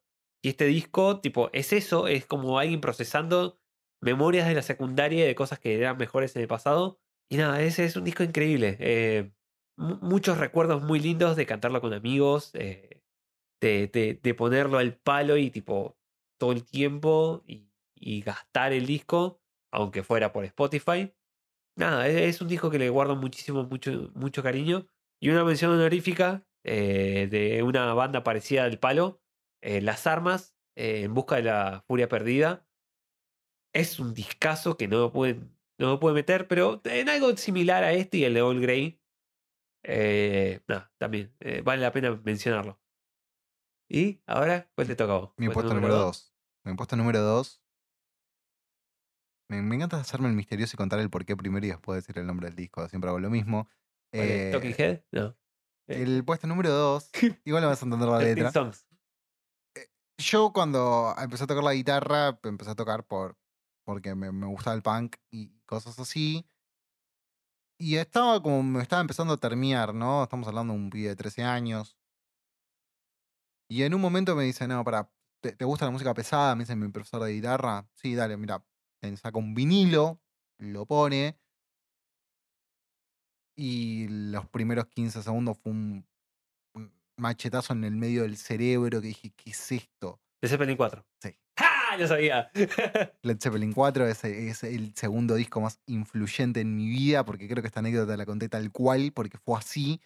Que lo primero que pensé dije, che, son negros. No sé por qué lo relacioné así. Me dice, no, Robert Plant es un tipo rubio dorado, parece un dios nórdico, me dijo mi profesor. Eh, la fana de negros. pero la fan- no, esa, esa- esa es Jimmy Page. Eh, pero nada, ese, ese disco, o sea, es, es densidad en estado puro. O sea, más allá de que puedan ser ladrones o no, Sí, eso para otro momento. lo, hicieron muy bien en este disco. Nada, historias por todos lados. When the Leaf Breaks, que es una de mis canciones favoritas de, de la banda. La historia de cómo fue grabada la batería, que, que- que la, la- la pusieron ellos. Contrataron el estudio móvil de los Rolling Stones, se fueron a grabar, no me acuerdo a dónde, en una mansión, y le gustó la reverberancia de un rincón de la casa, cuenta la leyenda a, a Jimmy Page, y colgaron del techo, colgaron los micrófonos y la batería tiene un, suena gigante. También era bonzo, ¿no? Pero estamos hablando que en ese momento se graba con dos o tres micrófonos la batería, no mucho Claro. más. No es como ahora que está microfoneado por todos lados. La realidad es que no, no. Por ese disco empecé a escuchar otro montón de, de bandas que, que- me gustan clásicas de- de- de- del rock en ese momento. Y, y sí, quizás tal vez eh, me, me alejé un poco de lo moderno en ese momento para escuchar un montón de cosas que me perdí, pero si no hubiese escuchado ese disco de Zeppelin, no hubiese escuchado ni Purple ni Floyd, no hubiese escuchado Television, no hubiese escuchado Talking Heads que los nombraste, no hubiese escuchado Black Sabbath, por ejemplo, si no hubiese pasado ese momento de ruido de púa y Probablemente no seas el, el todo tatuado que conocemos hoy. O el hardcore. pu- puede ser. No, hardcore, no, hardcore no, no, uso estas medias porque son cómodas, pero, pero De shortcito cargo son porque, por hardcore, boludo. no es cargo esto, boludo. ¿Qué sé yo? ¿No te, No, no es cargo. ¿vos es te un- crees que me fijo en la ropa de la gente? bermuda. Me acaba de decir cargo y me dice shortcito cargo, no. Bueno, ahora, te- ahora, tipo, los oyentes te están imaginando con un shortcito cargo. Está bien, está bien. Shortcito cargo. Me, me imagino con un shortcito tipo de los, de los 70, el Mundial 78 bien cortito que aparece en Boxer. Fíjense con esa imagen. Todo peludo acá. Bueno, basta, si tu disco 2, Leo, dale. Mi, mi puesto número uno. Eh, Sí, wow, verdad, número uno. wow, de árbol. Sos, sos un, sos un dulce de leche, boludo. Sí. Sí, es, es hermoso, es hermoso, es un disco hermoso. Si, si tengo que elegir un disco que marcó un antes y un después, y yo no sería la persona que soy ahora si no fuera por ese disco, y es Wow Árbol. Eh, no hay muchas métricas para decirlo lo importante que es ese disco para mí. Fue el primer recital en el que fui. eh, tipo que a los 11 años, creo. Yo, yo no era un pibe como de escuchar mucha música. Eh, si bien en casa siempre se escuchó música distinta, nunca como que dije, me interesé en eso y empecé a escuchar. Pero con ese disco fue la primera vez que no solo entendí las letras, sino que me las pude aprender y tipo pude interpelarlas de cierta manera. Y, fue el primer acercamiento a la música y a disfrutar la música y participar de lo que es el ritual de ir a ver una banda en un recital. Eh, y nada, significa un montón para mí ese disco. Aparte de que, qué sé yo, no es el mejor disco del mundo ni en pedo. Árbol tiene mejores discos, obvio. Los primeros dos discos, eh, Chapu Songs y el homónimo, son increíbles. Pero wow, más allá de tipo todo lo pulido, todo lo. to- to- toda la eh, producción santaolayera que pueda tener. eh, es un disco que llegó en el momento justo y cambió todo y fue, fue, fue un momento pivot para mí que dije, ah, ok, acá hay algo más y empecé como a investigar otras bandas y a partir de eso empecé como en esta. eh, si, si no fuera por algo que me interesó la música, seguramente no, estuviera, no estaría hablando de música. Y no hay mucho más para decir. O sea, es una banda increíble. Los cuatro músicos que, que componen Árbol son todos multiinstrumentalistas eh, enfermísimos. Tipo, en el recital se iban rotando los instrumentos. Iban girando, todo el mundo tocó la batería en algún momento. Eh, todos tuvieron su momento para brillar. No había como ese tipo de ego de. Ah, sí, él es el cantante y él es más grande. Sí, si bien Edu Schmitz era como la cara principal en su momento, no se llevaba como toda la gloria. Eh, todos o sea, no, no- no- hay mucho más para decir, que son todos músicos excelentes. Y tuve la suerte de conocer a un par. Y viste eso que dicen de no conozcas a tus ídolos.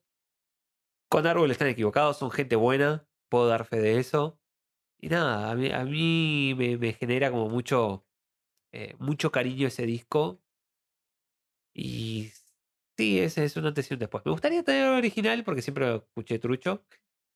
Pero porque en esa época no gastábamos plata en discos, teníamos otras cosas más importantes en las que gastar plata. Caramelos. Eh, sí, o comida en casa. Pero para en esa época nadie tenía discos originales. No, no, era, era una época com- complicada. ¿Cuánto fue? ¿2004? ¿2005? Claro. Estábamos como recién empezando a repuntar las cosas. Eh, nada, había cosas más importantes y no teníamos muchos discos originales en esa época. Eh, y nada, eh, era un disco que lo escuché hasta el hartazgo. Y nada, eso es un disco con mucho cariño para mí. Por eso, tipo, es el puesto número uno. No es el mejor, pero es el puesto número uno. Bien. Bueno. Me toca a mí, ¿no? Sí, creo que sí. Creo que me toca a mí, mi puesto número uno. También lo tenía trucho. Recuerdo, recuerdo, me acuerdo patente el momento donde lo, lo- cuando me lo regaló mi vieja.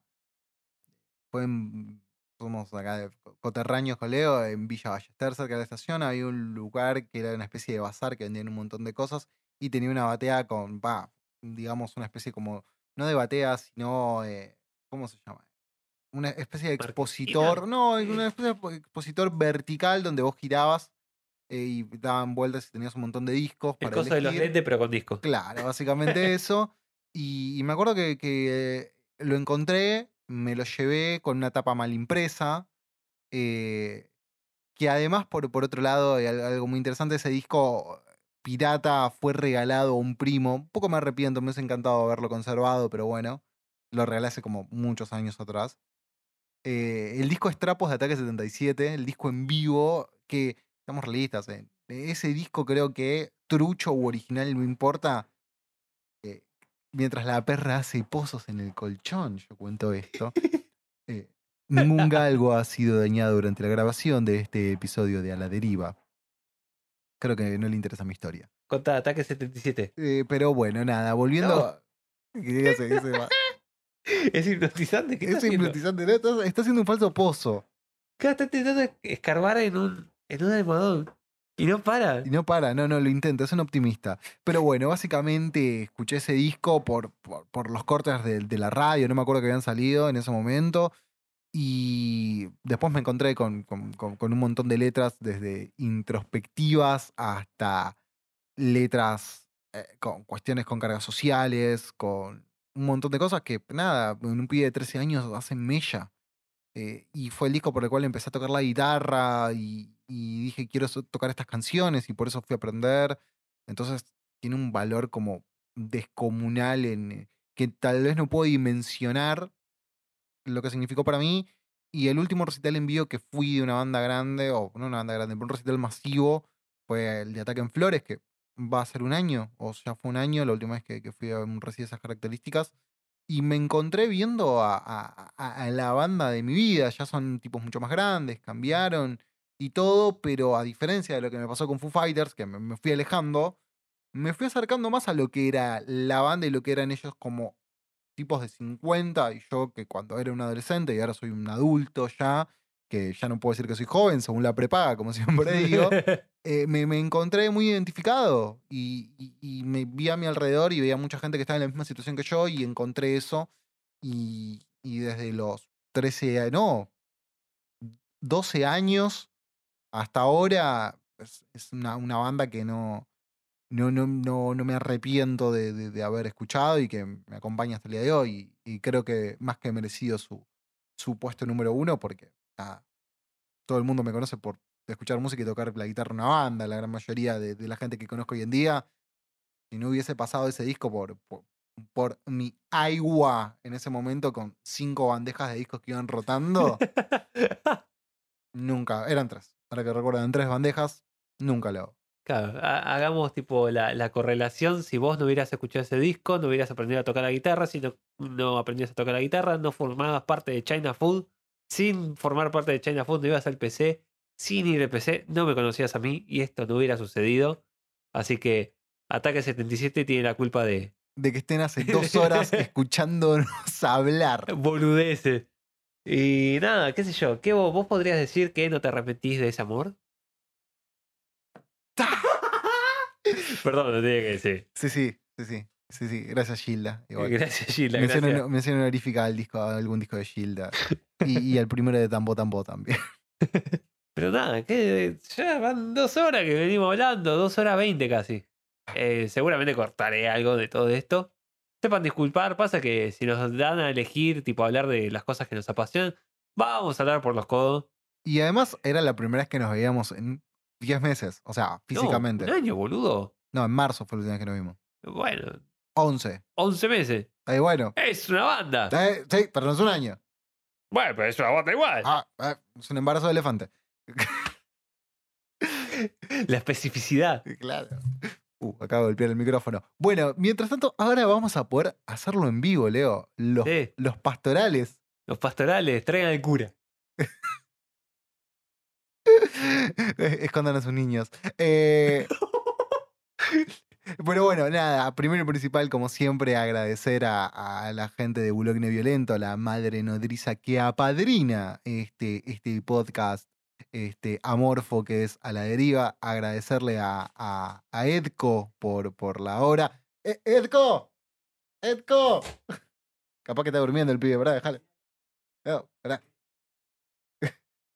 Leo está amenazando a Edco en este preciso momento.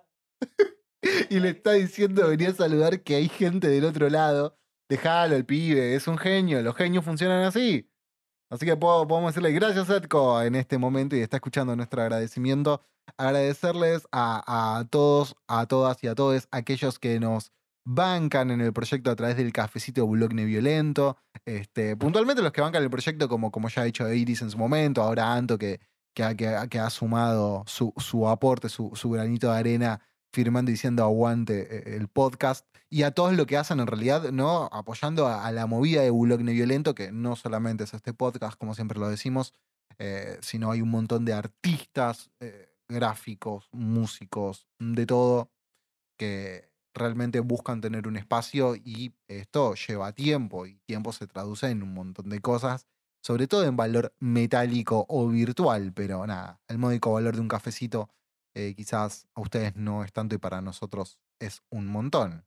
Sí, y más allá de eso, por más de que la situación económica no, no acompañe, porque yo sé, estoy seguro de que no podría donarle, aunque sea mi podcast favorito, ni un cafecito a nadie, pero nada, lo que se aprecia un montón es que ustedes, tipo, gente que está escuchando, comparten, tipo, le, han con- contado a gente que, que, que nos escuche y nada, es lo más importante para nosotros, que le cuenten a otras personas, que lo compartan, que le digan a, a sus primitos raros, eh, a sus primites rares, eh, que nos escuchen porque, nada, tenemos cosas para decir.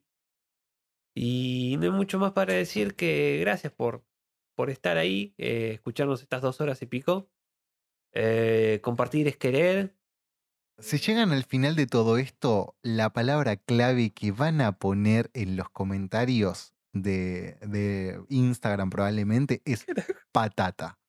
Patata. Sí, sí, sí. Si llegaron a todo esto, simplemente escriban patata eh, en los comentarios de Instagram o háganoslo llegar a Leo y a mí de alguna manera. Mándenos fotos de Minions. Hagan eso. Ok. Me está dando miedo. Mándenos memes de Minions que compartiría tu abuela en Facebook. Tipo, tenemos que hacer eh, el recopilatorio de memes de Minions. Ok, para pongámonos de acuerdo. ¿Nos mandan minions o, de- o escriben patata? Es lo mismo, boludo. No, no, una cosa u otra. Eh, un Minion diciendo patata. Hagan eso.